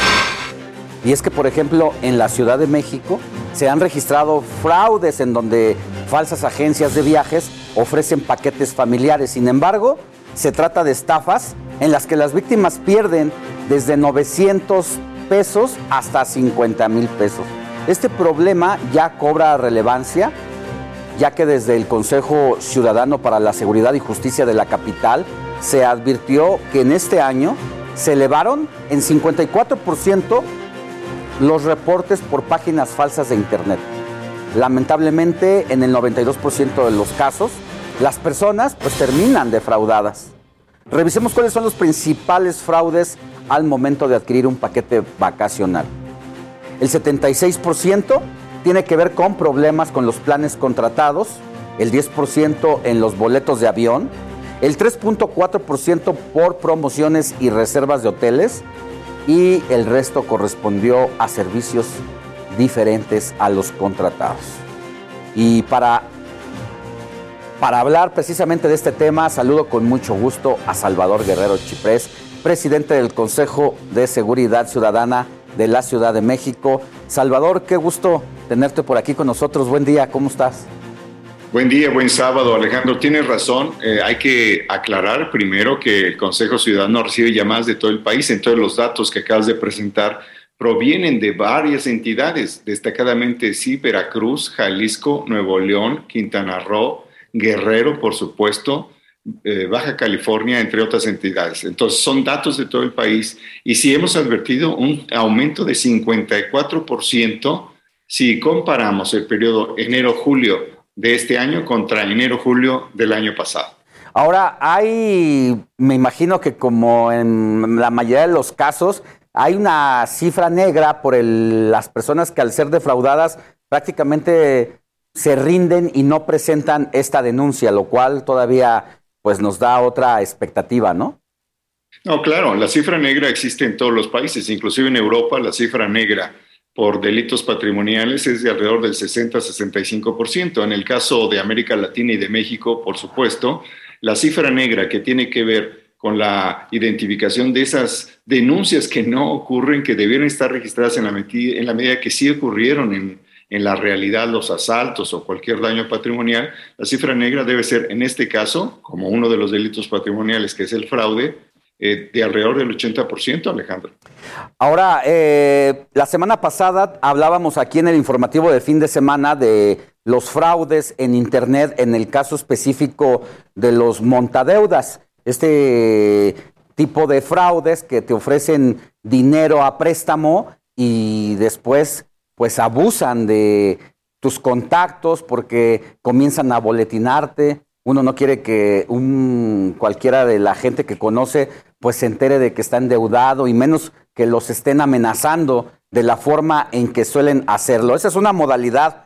Ahora, esta otra modalidad donde hacen parecer que todo es, eh, están bien documentadas las, las, páginas que nos presentan como hoteles, turismo, eh, una diversidad de oferta que hace que caigamos en sus redes. ¿Cómo podemos evitar eso, Salvador? Bueno, hay que destacar que son varios tipos de engaño en este caso. Los dos más importantes es que existe esta habilidad de los delincuentes de clonar una página de una empresa muy importante. Tenemos 71 empresas que han sido identificadas como una de dos, clonadas o que ellas mismas caen en incumplimientos o en prácticas fraudulentas. Entonces, nuestras recomendaciones tienen que ver con primero revisar la autenticidad de la página Ajá. Después la autenticidad de la oferta. Y para revisar la autenticidad de la oferta, pues tenemos que asumir que no puede haber tampoco una oferta demasiado buena si te están diciendo que te descuentan 60, 70% del paquete habitual. Entonces, no creer ofertas que parecen demasiado buenas. De ellas hay que sospechar, sin duda. Y en el caso también, y esto hay que subrayarlo mucho, pues hay que ver los datos que tiene ya la Secretaría de Turismo, los que tiene la Profeco, los que tenemos en el Consejo Ciudadano, tenemos ahí 71 identificados, hay que ver si esas empresas realmente existen, si están ofreciendo un paquete auténtico y también revisar las páginas que habitualmente sabemos que existen varias de ellas, cuando menos unas 15 páginas muy acreditadas donde se valoran paquetes de turismo, donde se valoran viajes, donde se valora el trato que se le da a los clientes. También sugerimos revisar la antigüedad en el mercado de las empresas y por supuesto eh, los hoteles y aerolíneas eventualmente nos permiten hacer aleatoriamente chequeos de si los paquetes que ya nos vendieron realmente existen.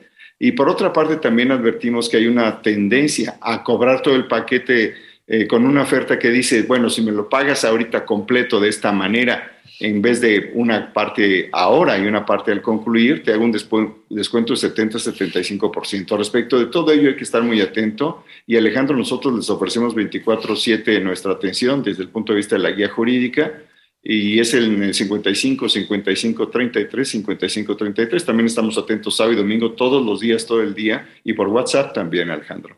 Así es, y se han tenido que ir diversificando ustedes, Salvador, en dar asesoría a las personas y atender distintos ámbitos, lo que ha ocurrido a partir de la pandemia, pues me consta también el tipo de asesorías con psicólogos, con especialistas, porque pues también incrementaron los asuntos de la depresión, pero ahorita que estamos hablando de este tema específico, estás actualizando datos, más de 70 empresas que se dedican a esta situación de estafar, con más de cuántas páginas en Internet falsas hasta este momento han detectado ustedes?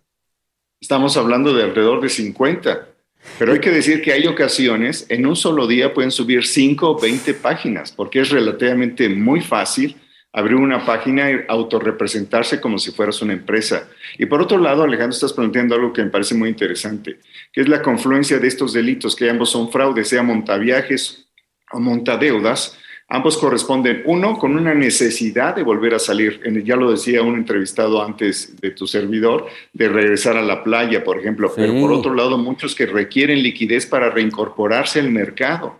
Ah. estas dos tendencias se van combinando con una tercera, Alejandro, que es la de la preocupación que tenemos en el Consejo Ciudadano por el tema de la ciberseguridad ante el desplazamiento delictivo hacia el mundo digital que fue extendido, que fue radicalizado durante los 24 principales meses de la pandemia. Ahora, ¿puede existir la posibilidad de que estos ciberdelincuentes, por llamar esa nueva modalidad, sean los mismos que al conocer el manejo de datos, de apropiarse de tu información y de saber cómo operar en Internet para defraudar, puede ser que estén relacionados y que sean unos mismos, eh, un grupo de delincuentes los que hacen todo esto?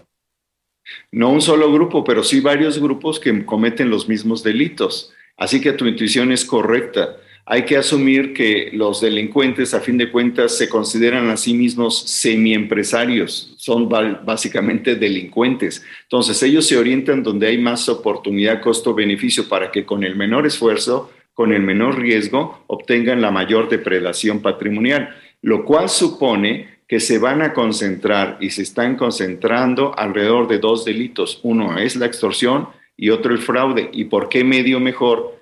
Aprovechando su propia experiencia radicalizada, insisto, durante el proceso eh, principal de la pandemia, qué mejor que hacerlo en el mundo digital. Entonces, en la medida que hacen un portal muy atractivo que dice, voy a decir una marca porque es una marca que está ahí que han copiado, Vidanta.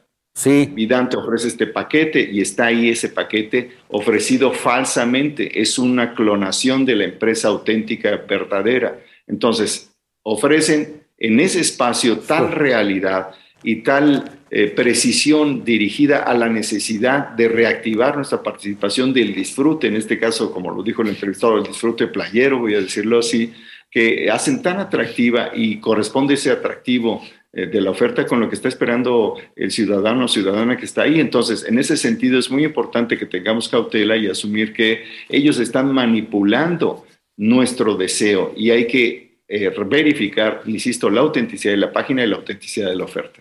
Muy bien, Salvador Guerrero Chiprés, presidente del Consejo de Seguridad Ciudadana. Muchas gracias por haber estado con nosotros, porque era importante, ya que acabamos de dar a conocer algunos datos de que la mayoría de personas que no había tenido la posibilidad de salir y de viajar durante estos dos años, pues hoy está prácticamente volcada a hacerlo y pues ya también era necesario para ellos y qué bueno que nos des estos consejos y estas mm, llamadas de alerta y sobre todo de tener cuidado de no caer en las redes y en las garras de estos delincuentes. Que tengas buen día. Buen día Alejandro, hasta luego, muchas gracias. Hasta pronto. Mire, entremos a temas económicos y es que por 17 meses consecutivos la inflación está incontrolable en nuestro país. Durante la primera quincena de julio reportó un aumento del 0.43% respecto a la quincena anterior, con lo que se colocó en 81.16% la tasa anual, la más alta desde hace dos décadas. Sobre el tema, Pedro Tello, especialista en economía, habló para los micrófonos del Heraldo Radio y dio cuatro tips para cuidar los bolsillos de los mexicanos en medio de esta crisis. Escuchemos. Yo recomendaría fundamentalmente cuatro cosas. La primera, haga usted un eh, gasto inteligente o administre inteligentemente su presupuesto personal, su presupuesto familiar, como haga una lista con los productos y los servicios que son los más indispensables para el hogar y para el consumo personal y en una columna alternativa coloque todo aquello que es importante pero no es indispensable para mantener un nivel de bienestar apropiado a título personal o para la familia. Segundo, tiene usted tres tarjetas de crédito, yo le diría cancele dos y conserve solamente aquella en la que la tasa de interés es la más baja. ¿Cómo hacerlo? Bueno, transfiera la deuda de las dos tarjetas más caras a, la, a la tarjeta que sea la más barata. Tres, no utilice la tarjeta de crédito a menos que tenga usted la certeza de contar con el ingreso para poder pagar en tiempo y forma aquello que está pagando con la tarjeta de crédito. Y cuatro, y último, me parece muy, muy importante, cuidemos, cuidemos el trabajo, si somos obreros o empleados, cuidemos a nuestros clientes y trabajamos por nuestra cuenta y cuidemos evidentemente a nuestros, a nuestros consumidores tratándose de los empresarios, porque de ellos depende el ingreso que nos permite comprar aquello que nos ofrezca la oportunidad de ofrecer una calidad de vida digna. Repasemos rápido los cuatro puntos de los que habla Pedro Tello para tener finanzas sanas. Estos son lista de prioridades, tarjeta de crédito, tener solo una, no gastar más de lo que tiene y sobre todo cuidar nuestro empleo. Vámonos con Omar Patiño, quien tiene información importante. Sabemos que para cada clima buscas mejores planes. Vive la máxima adrenalina en el Hipódromo de las Américas, porque nada frena tu diversión. Ven a disfrutar un grandioso ambiente familiar y experimenta una tarde llena de emociones con un inigualable espectáculo que solo podrás encontrar aquí. Tienes una cita con nosotros este fin de semana. Compra tus boletos desde 15 pesos y atrévete a disfrutar un evento de auténtica tradición. Hipódromo de las Américas. Vívelo a tu manera. No deje de escribirnos al WhatsApp del informativo de fin de semana 55 91 63 51 19. Dudas, sugerencias, denuncias, háganoslo saber aquí. Nosotros vamos a una pausa y regresamos con mucha más información.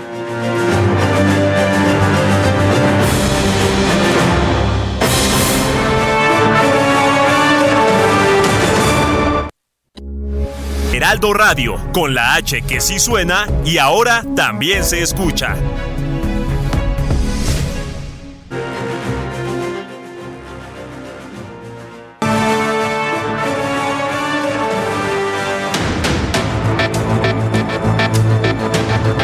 Resumen informativo. Un juez del Estado de México frenó la extradición de Rafael Caro Quintero a Estados Unidos, mientras que en ese país ya se inició formalmente el proceso legal para llevarlo ante la justicia. Ismael Zambada Imperial, hijo de Ismael El Mayo Zambada, uno de los líderes del cártel de Sinaloa, fue liberado en Estados Unidos luego de cumplir su sentencia de nueve años de prisión. El ultraderechista Steve Bannon, ex asesor del expresidente Donald Trump, fue declarado culpable por desacato al Congreso luego de negarse a comparecer ante el comité encargado de investigar el asalto al Capitolio ocurrido el año pasado. En California serán los ciudadanos quienes controlen la aportación de armas en el estado. El gobierno promulgó una ley en la que se pagará a las personas por esta vigilancia. El canciller mexicano Marcelo Ebrard prepara al equipo que defenderá a México tras la controversia por la política energética sobre el TEMEC.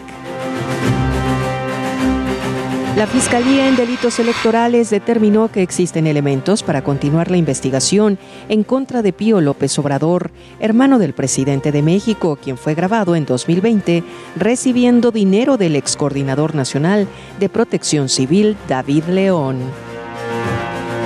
Pasamos a las noticias en el informativo fin de semana con Alex Sánchez.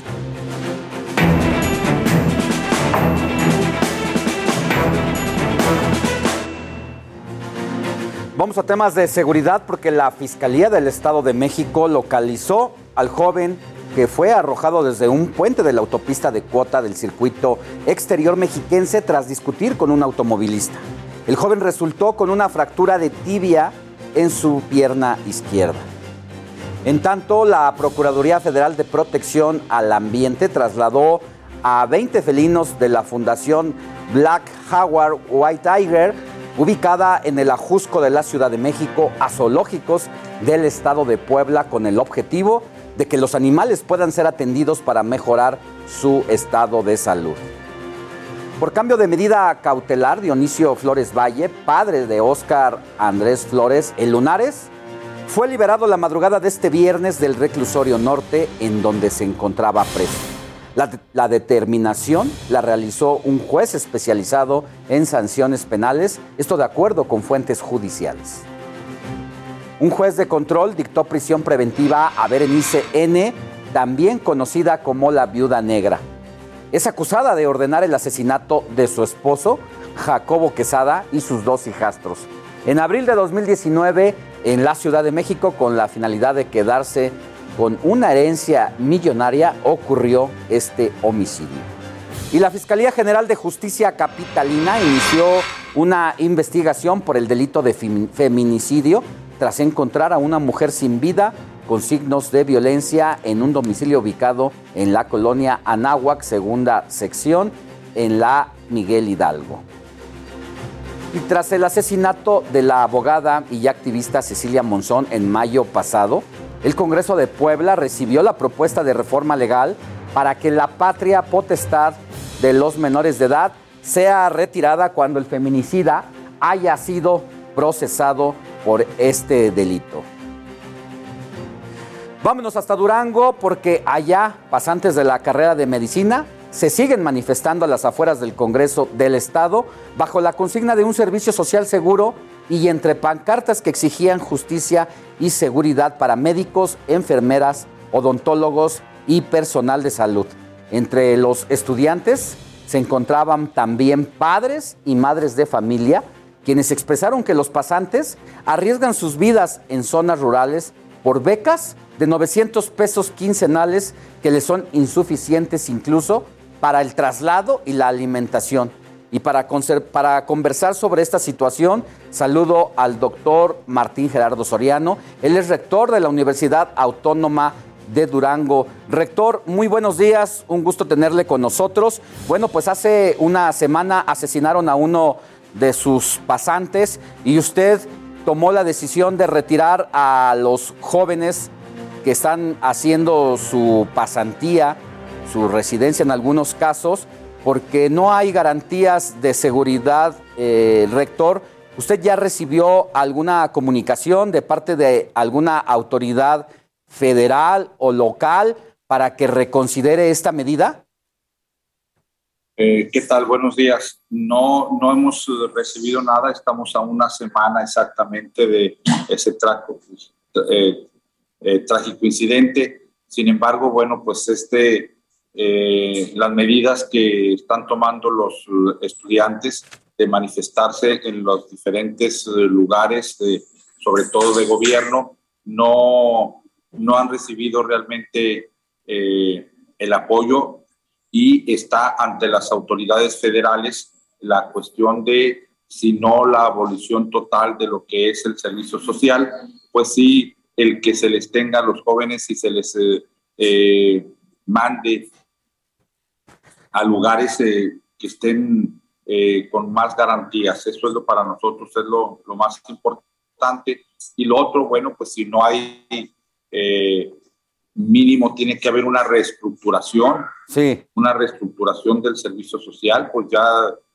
son muchos años lo que ha estado vigente esta ley y yo creo que es apropiado darle una, darle, este, eh, actualizarla a los tiempos que están viviendo los jóvenes. Pero sí, lo más importante es que les den seguridad eh, en los lugares que ellos deben tener sus campos clínicos.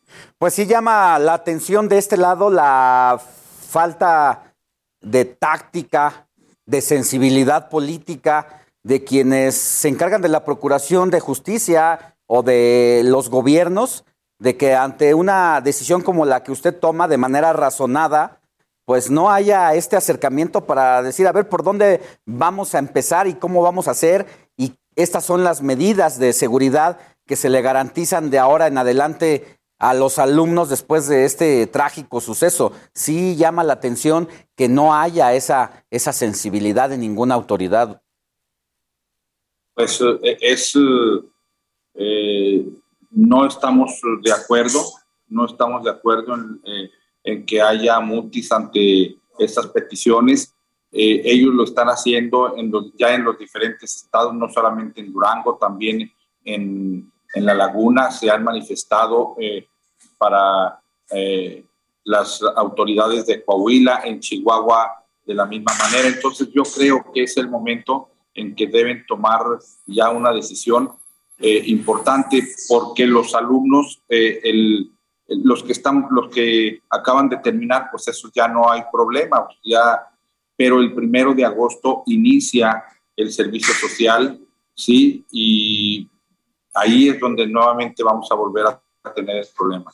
La idea es que ellos ya firmaron su servicio social y ellos quieren que eh, en, en, los lugares donde hay peligro, donde están, hay focos rojos, pues que se, se alleguen a los a los centros urbanos eh, con más población. Eso es realmente lo que se quiere, eso es realmente lo que van a estar peleando los, eh, los alumnos, motivados realmente por, pues eh, desafortunadamente por la muerte de, de Eric Andrade. ¿Cuáles son, cuántos son los alumnos que ha decidido retirar usted para que no corran riesgo, rector? Son 180 alumnos, de los cuales yo creo que habrá unos 60 eh, alumnos que están en riesgo y de los que se van a, eh, a reubicar. Eh, es decir, entonces ya no está sujeto a negociación, ya es una decisión tomada el retiro, pero será por tiempo indefinido hasta que la autoridad no se siente con ustedes para trazar una ruta de seguridad exactamente. Sí, lo que pasa es que nosotros, independientemente de que los retiramos a nuestros alumnos, hemos estado en contacto con la Secretaría de Salud y con el IMSS. Entonces, eh, se ha estado llegando, y con el CIFRUS estatal. Entonces, estamos llegando, estamos negociando la reubicación y, ya eh, creo que la próxima semana queda totalmente reubicados nuestros alumnos. ¿sí? Por, por, eso no vamos a tener ningún problema. Lo que ellos van a seguir uh, gestionando, lo que van a seguir presionando ante las autoridades es el retiro del servicio social. Muy bien, pues muchas gracias, doctor Martín Gerardo Soriano, rector de la Universidad Autónoma de Durango. Si le parece, seguimos en comunicación más adelante para saber si, bueno, después eh, de estos días que han pasado y que no se han acercado a usted, a ver si en esta semana se les ocurre buscarlo.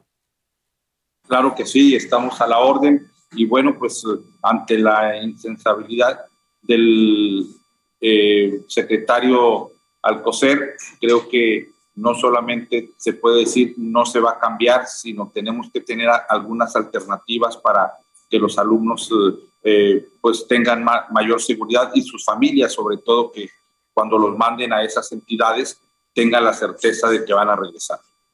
Gracias, doctor, que tenga buen día. Gracias, buenos días. Bueno, esta situación que pasa en Durango precisamente es lo que ayuda a entender por qué eh, los doctores que fueron invitados por parte del gobierno federal a integrarse a alguna plaza de trabajo, precisamente en estados alejados de las principales ciudades del país, pues es uno de los motivos y una de las razones principales por las que no quieren ir a trabajar, porque prácticamente son abandonados a la buena de Dios ante niveles de inseguridad alarmantes que se viven en comunidades rurales, e incluso en, en urbes y esta situación pues es la que desalienta al cuerpo médico a formar parte de las filas de eh, los doctores en servicio en este momento. Vámonos a otra información. A finales de la semana estalló la huelga en Telmex luego de que los telefonistas sindicalizados y la empresa no encontraron una solución a la demanda de incremento de sueldos.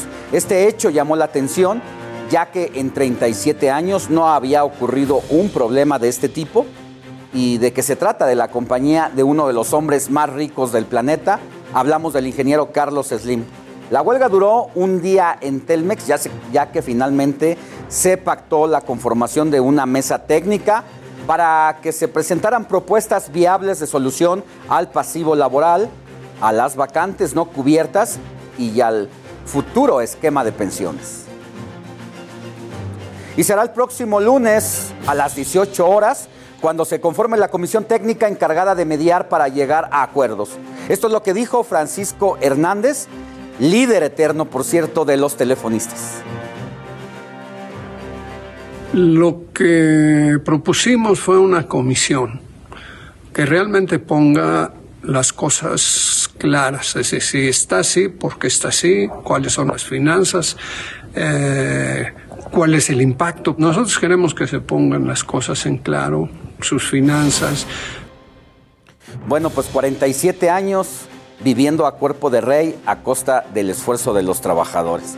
Y con el pulgar arriba, el presidente López Obrador celebró que se resolverá la huelga del sindicato de telefonistas de la República Mexicana y Teléfonos de México.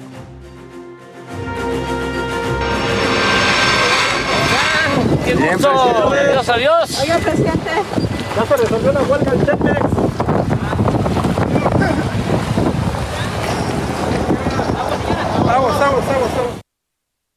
Bueno, pues así prácticamente el presidente de la República dio like a esa decisión de que se ha resuelto lo que era la segunda huelga en lo que va del sexenio de López Obrador. Vámonos con Adrián Caloca, que nos tiene lo mejor de la jornada deportiva de este fin de semana. Adelante, Adrián. Deportes. Muchísimas gracias, mi queridísimo Alex. Y así justamente tenemos mucha información el día de hoy deportiva.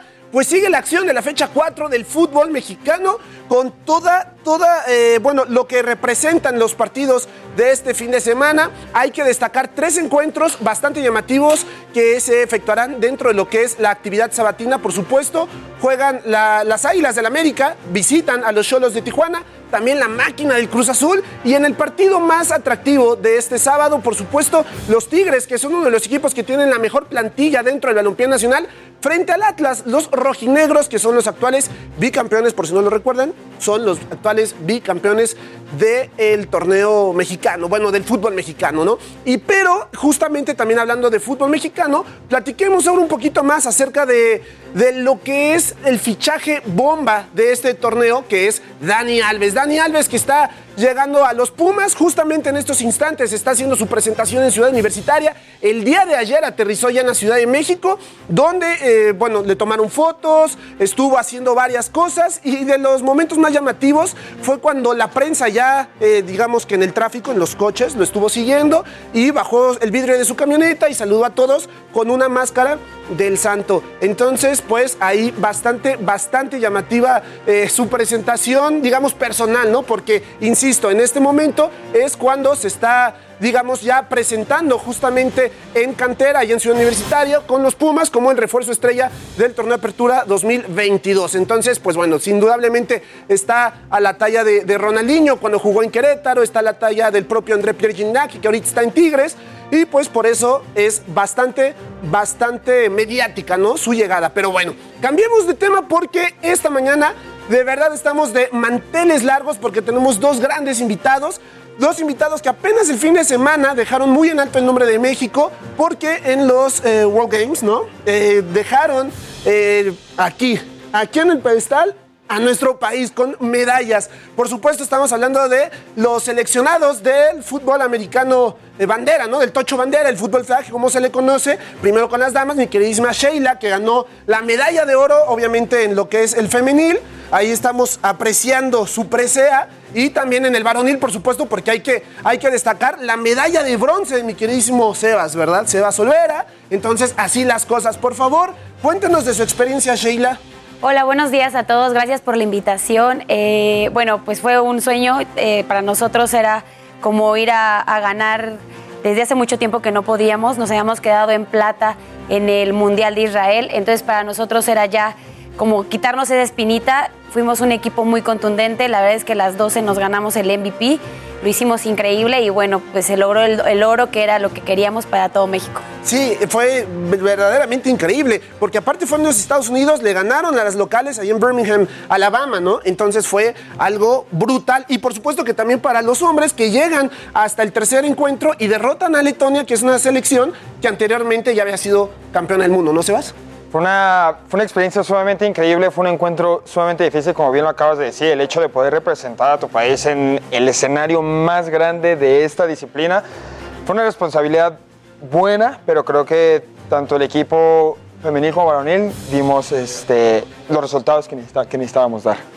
Perfecto, sí, la verdad es que fue un logro bastante importante y ahora tal vez con miras a que eh, bueno, la disciplina se adhiera ¿no? a los Juegos Olímpicos para el proceso de 2028 en Los Ángeles. Sheila, ¿qué nos puedes decir al respecto? Sí, pues bueno, esta era la intención. Los World Games eran como las disciplinas que no participan en, los, en las Olimpiadas. Y bueno, eh, la NFL está muy metida en esto, entonces yo creo que pro- la, Los la postean todo a ustedes. Sí, claro. sí, de hecho eh, pasó el programa, en, en- la final pasó en, en NFL Network, entonces creo que la oportunidad va a ser muy alta para que se pueda estar en la, sea un deporte olímpico.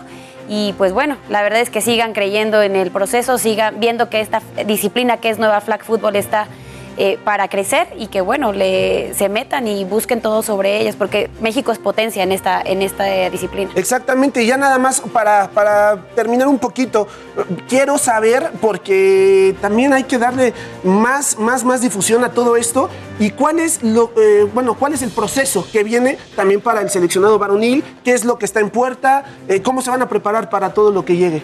Pues obviamente eh, este resultado nos dejó una sensación con muchísima hambre, entonces lo que podemos esperar de la rama, de la rama varonil es un equipo con mucha hambre que se va a seguir preparando más, donde distintas plataformas como universidades van a empezar a apoyar más a este deporte. Entonces el siguiente encuentro me parece que es Finlandia 2023. Vamos a llegar a dar un papel este, sumamente contundente, un mensaje contundente que México está listo para dar ese paso. Nos hemos quedado en anteriores encuentros en plata, nos hemos, nos hemos, hemos tenido bronce ahorita, entonces nos falta ese oro por el cual vamos a pelear para, para Finlandia en 2023. Eso, perfecto. ¿Tienen gente que los apoye más allá de, de los patrocinios, la federación, Sheila? Eh, la, tenemos la federación, sí. La verdad es que creo que para este, para irnos a, a los World Games nos apoyó la Liga de Fútbol Americano Profesional, la. LFA. Eh, ellos nos apoyaron, tengo entendido, Wilson, varias marcas, Mob.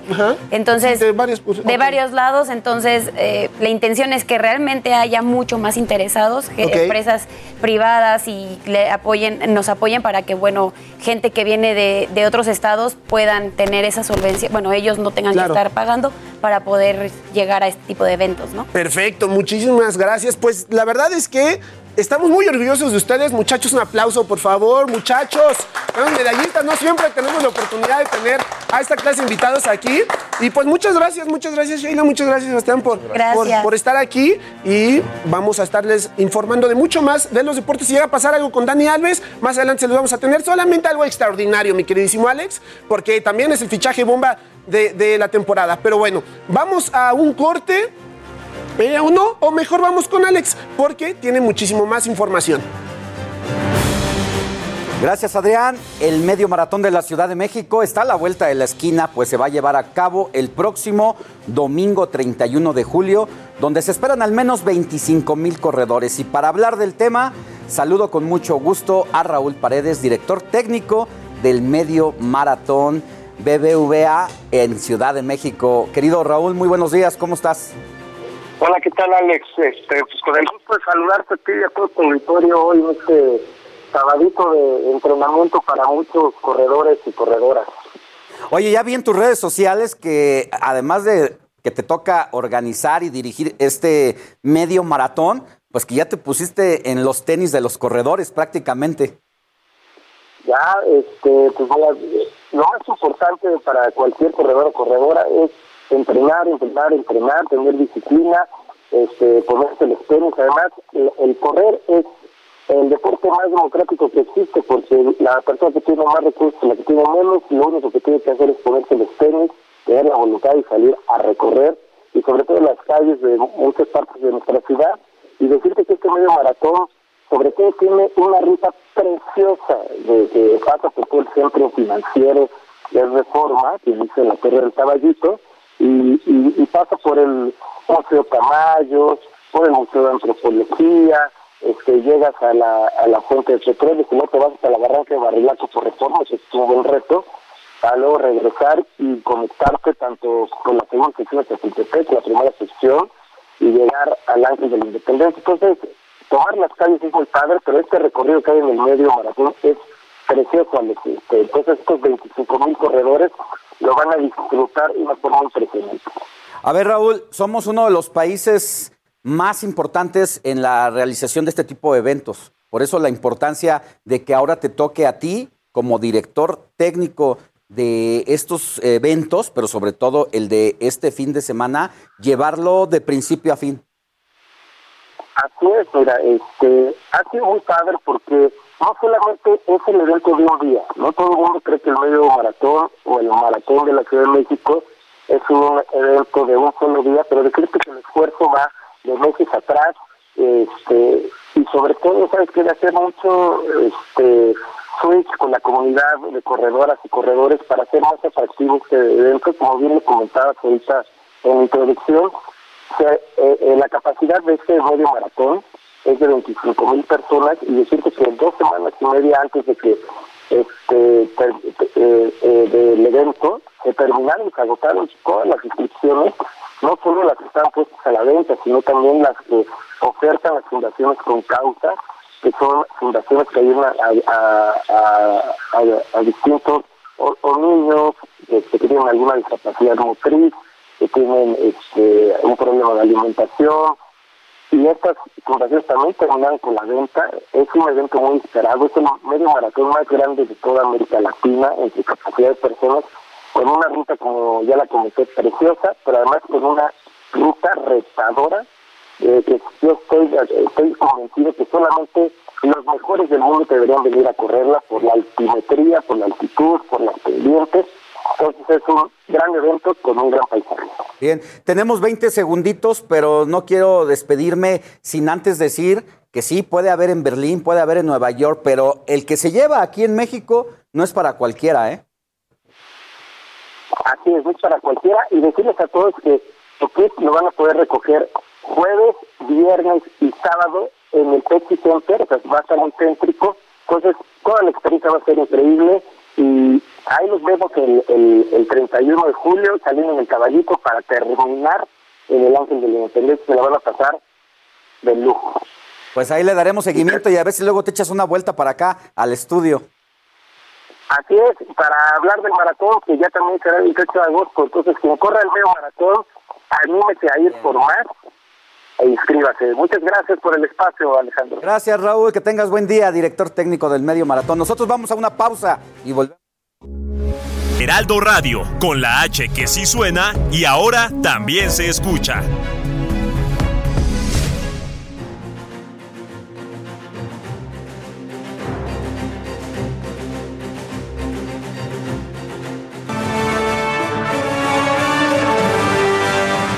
Ya estamos de regreso en el informativo de fin de semana cuando son las 9 de la mañana con 30 minutos hora de centro del país. Mire, es claro que la pandemia marcó un antes y un después dentro de varios sectores, pero existe uno el que, en el que las consecuencias siguen marcando tendencias y ese es el inmobiliario.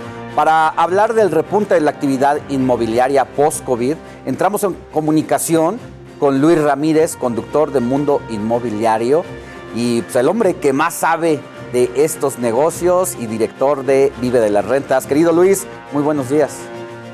Querido Alex, muchas gracias. Buenos días. Te mando un abrazo hasta el estudio de El Heraldo Televisión y Radio. Y bueno, en efecto, como bien comentas, eh, la pandemia ha marcado un antes y un después en el mundo inmobiliario y es que, por supuesto, las preferencias de las personas cambiaron cuando empezó la pandemia. Todos preferían espacios más ventilados, eh, más abiertos y también más grandes, porque imagínate una familia de repente viviendo en eh, cuatro paredes prácticamente en departamentos de 40, 60 metros cuadrados.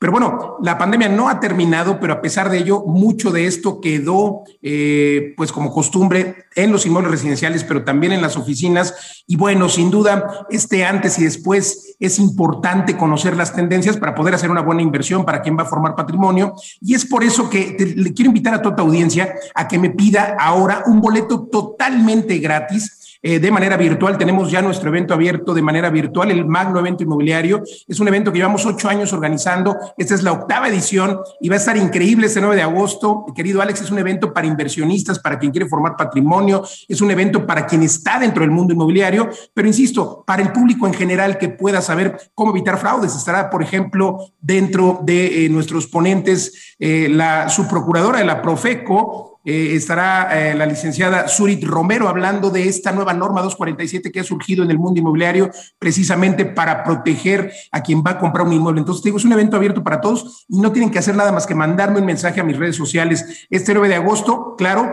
eh, es totalmente gratis para quien se registre ahora de manera virtual y los boletos presenciales quedan muy pocos, solamente 999 pesos. Se llevará a cabo en el Teatro Telcel en, el, en Polanco, en la Ciudad de México. Quedan muy pocos boletos de manera presencial. Tenemos eh, ponentes de todo tipo. Por ejemplo, Marifer Centeno, grafóloga, eh, nos estará hablando del toque de Midas, cómo a través de tu firma lograr tener eh, pues el control y sobre todo proyectar una mejor imagen. Estará Yami Almaguer, que asesoró a Disney acerca de la experiencia del Customer Experience. De esto nos estará hablando y aplica para cualquier empresa. Estará Paola Rojas con la conferencia Juntos, Paola Rojas, reconocida periodista. Miguel Gómez, Miguel Gómez estará con la conferencia de ventas Jaque Mate, cómo hacer jaque mate en ventas un evento de verdad increíble. Rebeca Godínez estará, la fiscalista inmobiliaria de México, estará eh, pues tu servidor también compartiendo una conferencia acerca del momento de las rentas. Es un momento en el que los millennials se están incorporando al mercado inmobiliario. Desafortunadamente, la gran mayoría no puede pagar una propiedad por la coyuntura, muy caras, etcétera.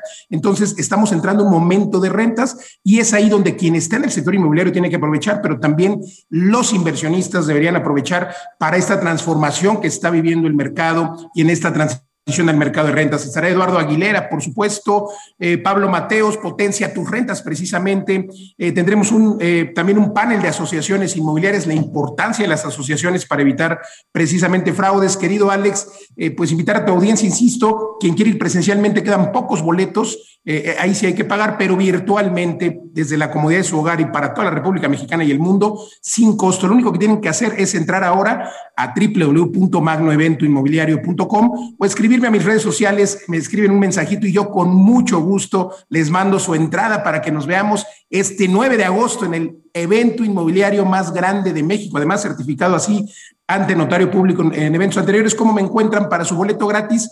En Facebook, en Twitter, en Instagram, me encuentran como Luis Ramírez Mundo Inmobiliario. Mándeme un mensaje y yo le mando su boleto. Alex, te esperamos, eh, escríbeme o bueno, tú ya tienes tu boleto. Repito mis redes sociales, Ramírez Mundo Inmobiliario. Muchas gracias Luis y te escuchamos hoy a las 16 horas por el Heraldo Radio 98.5 de FM en el Valle de México con esto y más. Tengas buen día. Por favor, no se pierda hoy mi programa y los jueves 10 de la noche, querido Alex. Un abrazo. Abrazo. Mire, le tengo información de última hora.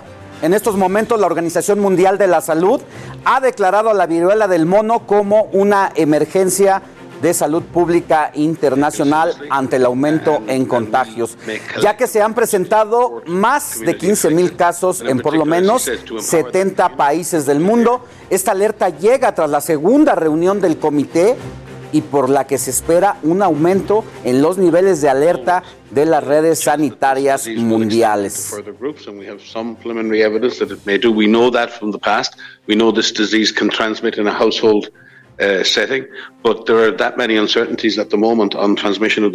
Bueno, lo que estamos escuchando es precisamente la reunión de la declaratoria después de haberlo evaluado durante más de un mes, porque desde finales de junio, alrededor del 25, se instaló esta comisión.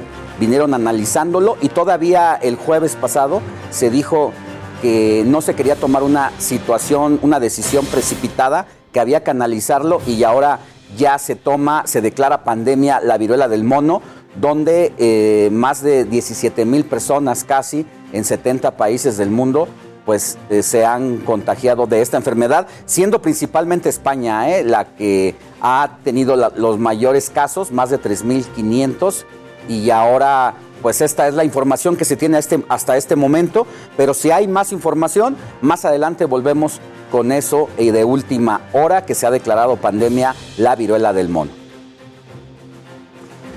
Y vámonos con más información porque los integrantes de las Comisiones Unidas de Educación y de Atención a Grupos Vulnerables aprobaron el acuerdo para atender a personas con discapacidad e incluirlas en la ley general en la materia educativa. La diputada del Partido Verde Ecologista, Federica Quijano, fue una de las principales impulsoras de esta propuesta y agradeció que exista este tipo de iniciativas. Entonces es importantísimo que nosotros fortalezcamos, hagamos eh, de verdad una sola voz para que a nivel, a nivel educativo los niños eh, crezcan con esta igualdad. Agradezco a cada uno de mis compañeros legisladoras, legisladores, presidentas, gracias, gracias por hacer esto posible y ojalá que logremos que el día de mañana sí exista la educación inclusiva. Bueno, pues aquí está la diputada Federica en una reunión virtual con sus compañeros legisladores y precisamente tuve la oportunidad de charlar con la diputada e integrante de Cabá, Federica Quijano, sobre sus razones para entrar en la política y también reveló en exclusiva en quién pensó al escribir el tema de la calle de las sirenas.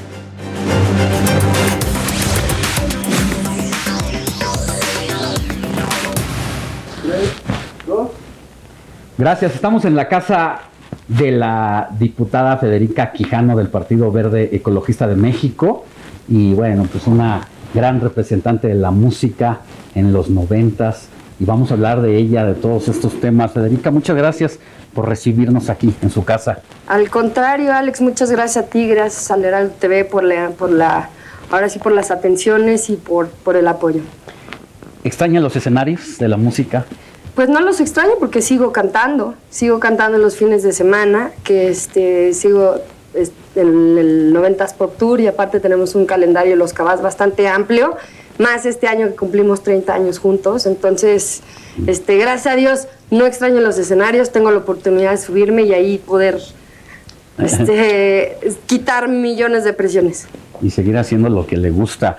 En la Cámara de Diputados ¿Hay unicornios blancos o es el lado más oscuro de la calle? Pues mira, todos los lados de las calles son interesantes. O sea, todos, ¿no? Está el bueno, el malo, el feo, el tal. Pero para mí, eh, representar a los mexicanos en ese lugar, a mí se me hace espectacular.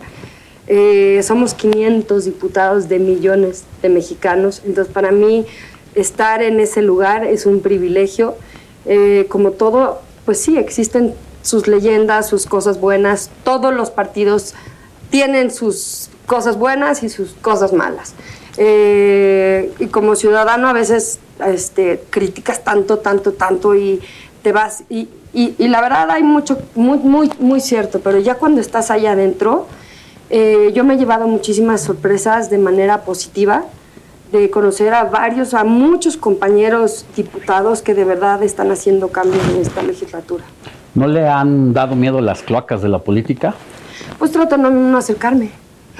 Este, yo la verdad es que estoy trabajando y hay cosas que sí te enteras y que este ya te traicionó y que dijo esto y que dijo tal. Claro que te topas con esas, pero te, esto te lo topas en todos lados. No, no, no, no es exclusivo de la política. Tiene sí sus, sus, como dice, sus cloacas, pero si sabes que hay una por ahí, pues mejor ni te acerques. Eh, ¿Volvería a tomar una decisión como esta, de volver a ser diputada? Por supuesto que sí. Por supuesto que quiero, quiero seguir. ¿Reelección? Sí, sí, sí, sí me gustaría. ¿Ante qué obstáculos se ha encontrado en el Poder Legislativo los más fuertes para llevar su propia agenda? Pues qué obstáculo, primero porque la gente tiende a ponerte un, una un tache desde que eres cantante o figura pública y te vas, te pasas al lado de la política o te pasas a ocupar un puesto como funcionario público, desde ahí ya tienes una etiqueta de este no es no cubres el puesto que se necesita, no eres abogado, no eh, estudiaste ciencias políticas, entonces desde ahí tu credibilidad es nula, ¿no? Esa parte hasta que no demuestras quién eres o, realmente lo que representas. Entonces, eso ha sido para mí muy complicado. Em, todas estas, eh, primero que pensaban que era parte de los influencers, que había empezado en el partido, sin saber que yo fui vocera del partido y toda la campaña. Entonces, no nada más hice campaña para mí, hice campaña para muchísimos compañeros por todo el país, no nada más recorrí y caminé un municipio, no, me tocó volantear en muchísimos estados de la República y ganarme mi lugar. Y sin embargo, este, y es lo que les digo y que seguro tú me vas a entender perfecto, no todos los diputados, los 499 incluyéndome, somos todólogos, ¿no? Por eso hay comisiones, hay una comisión de agricultura, de pesca, de federalismo, de presupuesto, de todo. No, podemos ser expertos en todo, ¿no? no cada uno sabe cuál es tu fuerte y cuál es tu, tu, fortaleza y qué es lo que vienes a pelear en este caso.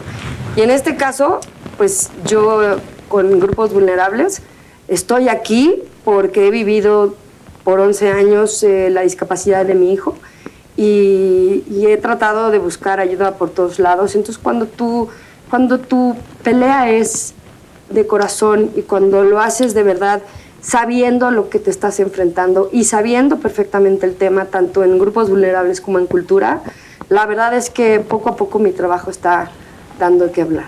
Se fue a ganar un lugar y a empezar en cero cuando tenía o tiene un lugar ganado en otros ámbitos, desde muy chavita. No solamente con talento para pararse y estar arriba del escenario y tener esa energía, sino arrastrar el lápiz, componer musicalmente. Y uno se pregunta, ¿a qué se fue Federica a los otros escenarios? Ya nos dijo algo. ¿Tiene que ver con su hijo? Sí. Sí, bueno, sí, llevo Cabá, llevamos 30 años, cumplimos 30 años este año. Eh, la mayoría de las canciones de Cabá solo hay, como dos o tres o no sé cuántas que no son autoría de Cabá. Eh, del primer disco hay cuatro canciones, unas que solo son mías, y, luego todos los Cabas empezamos a componer. Y tengo un diplomado en en el, en el, este, en el Conservatorio Nacional. Eh, tuve conciertos en Bellas Artes, toco tres instrumentos, eh, estudié también un diplomado en Historia del Arte. Además me dedico en una empresa donde hacemos cine, donde hacemos series. Entonces, aparte de Cabal y la música, pues también estoy toda esta parte eh, de cultura, de parte, soy, una, soy cinéfila a morir, es mi pasión. Este, pero ¿por qué estoy aquí? Por la razón por la que estoy aquí es porque Em, yo adopté a mis dos hijos, no pude ser mamá biológica y a los tres años mi hijo cumplió tres años y de un día a otro lo, lo perdí, dejó de hablar, dejó de, de, empezó a gritar, em, regresó a usar pañal. Entonces, darte cuenta, llevo ya, mi hijo ya tiene 14, 11 años eh, que no hay cabida para personas con discapacidad en nuestro país este, más allá que pueden decir, ah, no, pues lo tiene resuelto porque es figura pública, entonces ya puede resolver. ¿Y qué crees que no? Porque también me toca que inclusive me hayan grabado o me toquen, tomen fotos o me acusan porque soy una maltratadora de, de hijos, ya sabes, o sea, maltrato a mis hijos, este, porque mi hijo entra en crisis y grita. Entonces me han sacado del súper, de los restaurantes, del cine, centros comerciales. Entonces darte cuenta de eso es muy frustrante. Y lo que hice fue empezar a ser conferencista y empecé a viajar en, Nueva York eh, a, una, a, varias fundaciones allá, a aprender básicamente de la parte del autismo, la parte de salud mental. Y te das cuenta que aquí en nuestro país pues no existe. Se hizo una ley que se aprobó en el Senado en el 2017, pero al día de hoy no se cumple. Entonces, pues, ¿por qué estoy aquí? Pues, ¿qué no haría una mamá por sus hijos? Y por eso estoy aquí. ¿Y hasta dónde la han dejado llegar en esos asuntos que le interesan en este año y medio? La verdad, esa es la sorpresa, esa es la sorpresa que para, para mí, para mi punto de vista, eh, que se, se dijo que es la legislatura de la paridad y la inclusión, y estoy completamente de acuerdo. La primera, la primera iniciativa que subí, en ese momento se pararon la mitad o más de la mitad de mis compañeros diputados a firmarla, en el momento en que la subí. Entonces, esa, ya van dos iniciativas que pasan y, que ya son aprobadas, una de ellas ya es aprobada, tú sabrás mejor que yo que para una, una iniciativa se, se apruebe y se, es de muchos años, inclusive mucho tiempo. En mi caso, el apoyo de todos mis compañeros diputados fue importantísimo. Eso una de las dos iniciativas que llevo entregadas, ¿no? Porque llevo entregadas, pero que ya han pasado, han pasado dos. Se paga un costo alto cuando se es político y se declara honestamente, se muestra uno como es ante la opinión pública? Claro que sí, yo creo que sí, porque te digo esta parte de ahora otro artistita en, la Cámara de Diputados, otra famosa, dejen de quitar, poner a famosos y pongan gente que conozca. Yo te podría decir reto a varios de mis compañeros diputados en un, en este, foro abierto a ver quién conoce más de discapacidad, ¿no? O de autismo, de salud mental. Entonces, eh, me costó mucho trabajo ganar mi lugar. Me, me, cuesta mucho trabajo, me costó mucho trabajo de repente, eh, ya eres diputado, entonces ya no, ya no tienes, ya no tienes sponsors, ya no tienes patrocinios. Perdí no sé cuántos patrocinios cuando me, me, hice diputada porque no, pues no va con la política, ¿no? Entonces pierdes muchas partes. Cuando te dejan de seguir, ah, ya te, te unfollow, ¿no? Pues qué triste, pues está bien, ¿me explico? Toda esta parte de redes que a veces son tan injustos porque no saben, cuando haces algo este, importante de la reforma, ¿verdad? Eres trending top. Pero cuando haces algo positivo, una exposición, el Día del Autismo, de niños con autismo, viendo el arte, promoviendo la cultura de las personas, nadie dijo nada.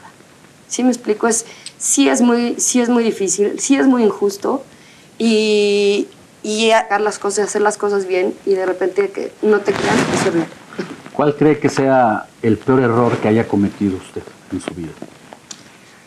Híjole, yo creo que he cometido muchos errores. O sea, yo creo que como ser humanos este, cometes muchísimos errores.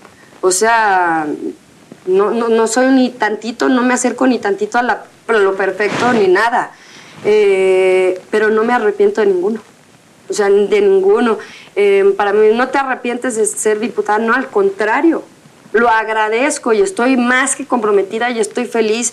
Y es lo que le digo, todos tienen cola que les pisen. Yo tengo las manos limpias.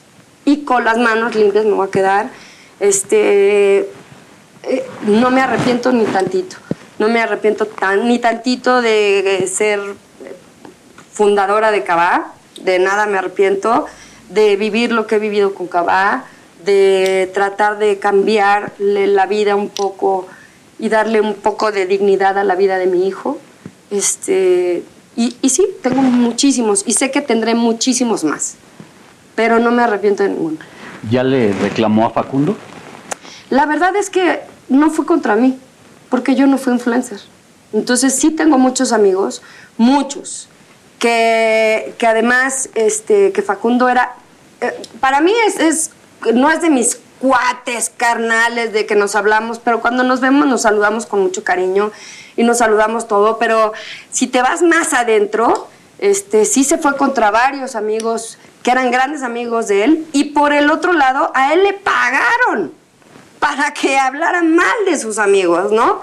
Entonces, eso es como ridículo, te estás contradiciendo, o sea, tú sí estás aceptando de este partido para fregarte a tus amigos que están en otro. Eso me pareció como rarísimo. Al pasar siento tu magia y me pone a temblar. ¿Quién era? Ay, ¿qué tal esa canción? Por esa canción recibí ese, oh, ese que, que está ahí, que es un Sebastián, por la mejor canción de la década. en la, la Sociedad de Autores y Compositores de México. ¿A quién se la cantamos? Híjole, es que, no, si te diría te vas a burlar de mí, pero, pero estaba yo muy chavita y moría, moría, moría, moría, derretía. Ay, no. Es, había un grupo que se llamaba New Kids on the Block. Sí. Y entonces se llamaba Jordan. Bueno, moría. O sea, tenía el póster, pero el póster, pero me fui, venían a cantar al, al Palacio de los Deportes, hice cola, me quedé a dormir en la calle para poder comprar boleto y poder verlos. Y años después, ya cuando Cabá era Cabá y la calle de la ciudad, me acuerdo que fue, y fuimos a, a cerrar el ACA Fest, nosotros cerrábamos el ACA Fest, teníamos un abridor, y pues nosotros siempre se nos hacía raro, pues un abridor, ¿quién es el abridor? ¿Quién sabe? Jordan. Me tocó, imagínate para mí cómo da vueltas la vida, que yo moría por este hombre, me quedé a dormir afuera del Palacio de los Deportes. Añitos antes. Ajá, añitos antes y después, años después, él es el que abría nuestro concierto, ¿no? ¿Pudo hablar con él? Obvio no pude ni dirigirle, o sea, obviamente todos los cabas así de, una foto, y yo, no, no, no, no, no, no, no. Tengo mi foto con Jordan, pero así, yo no pude decirle nada. ¿Hasta ahora lo vas a ver, Jordan? ¿O ya lo sabe? No, no, no creo que lo vaya a ver. Y si lo veo, no, seguro voy a estar igual de penosa, no me voy a atrever. A lo mejor ese fue uno de, uno de mis errores, no decirle, moría por ti.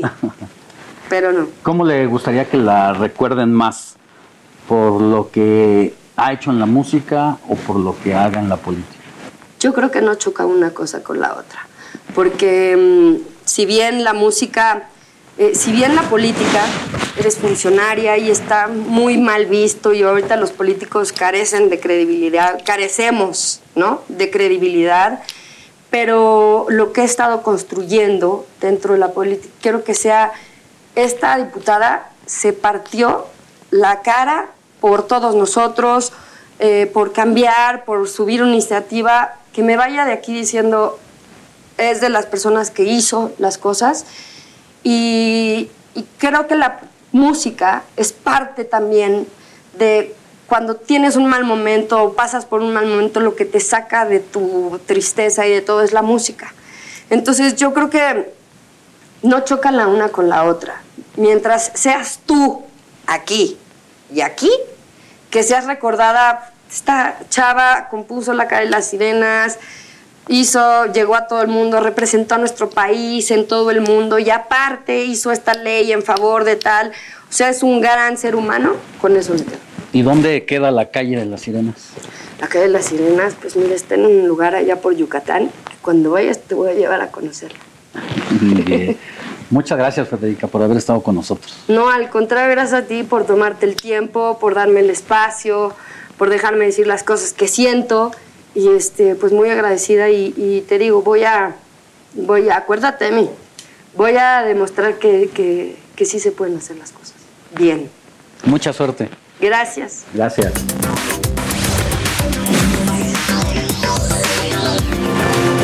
Hasta aquí el informativo de fin de semana. Recuerde que usted y yo tenemos una cita el día de mañana a partir de las 7 de la mañana y hasta las 10 por el Heraldo Radio 98.5 de FM y estaciones hermanas en todo el país. Éxito.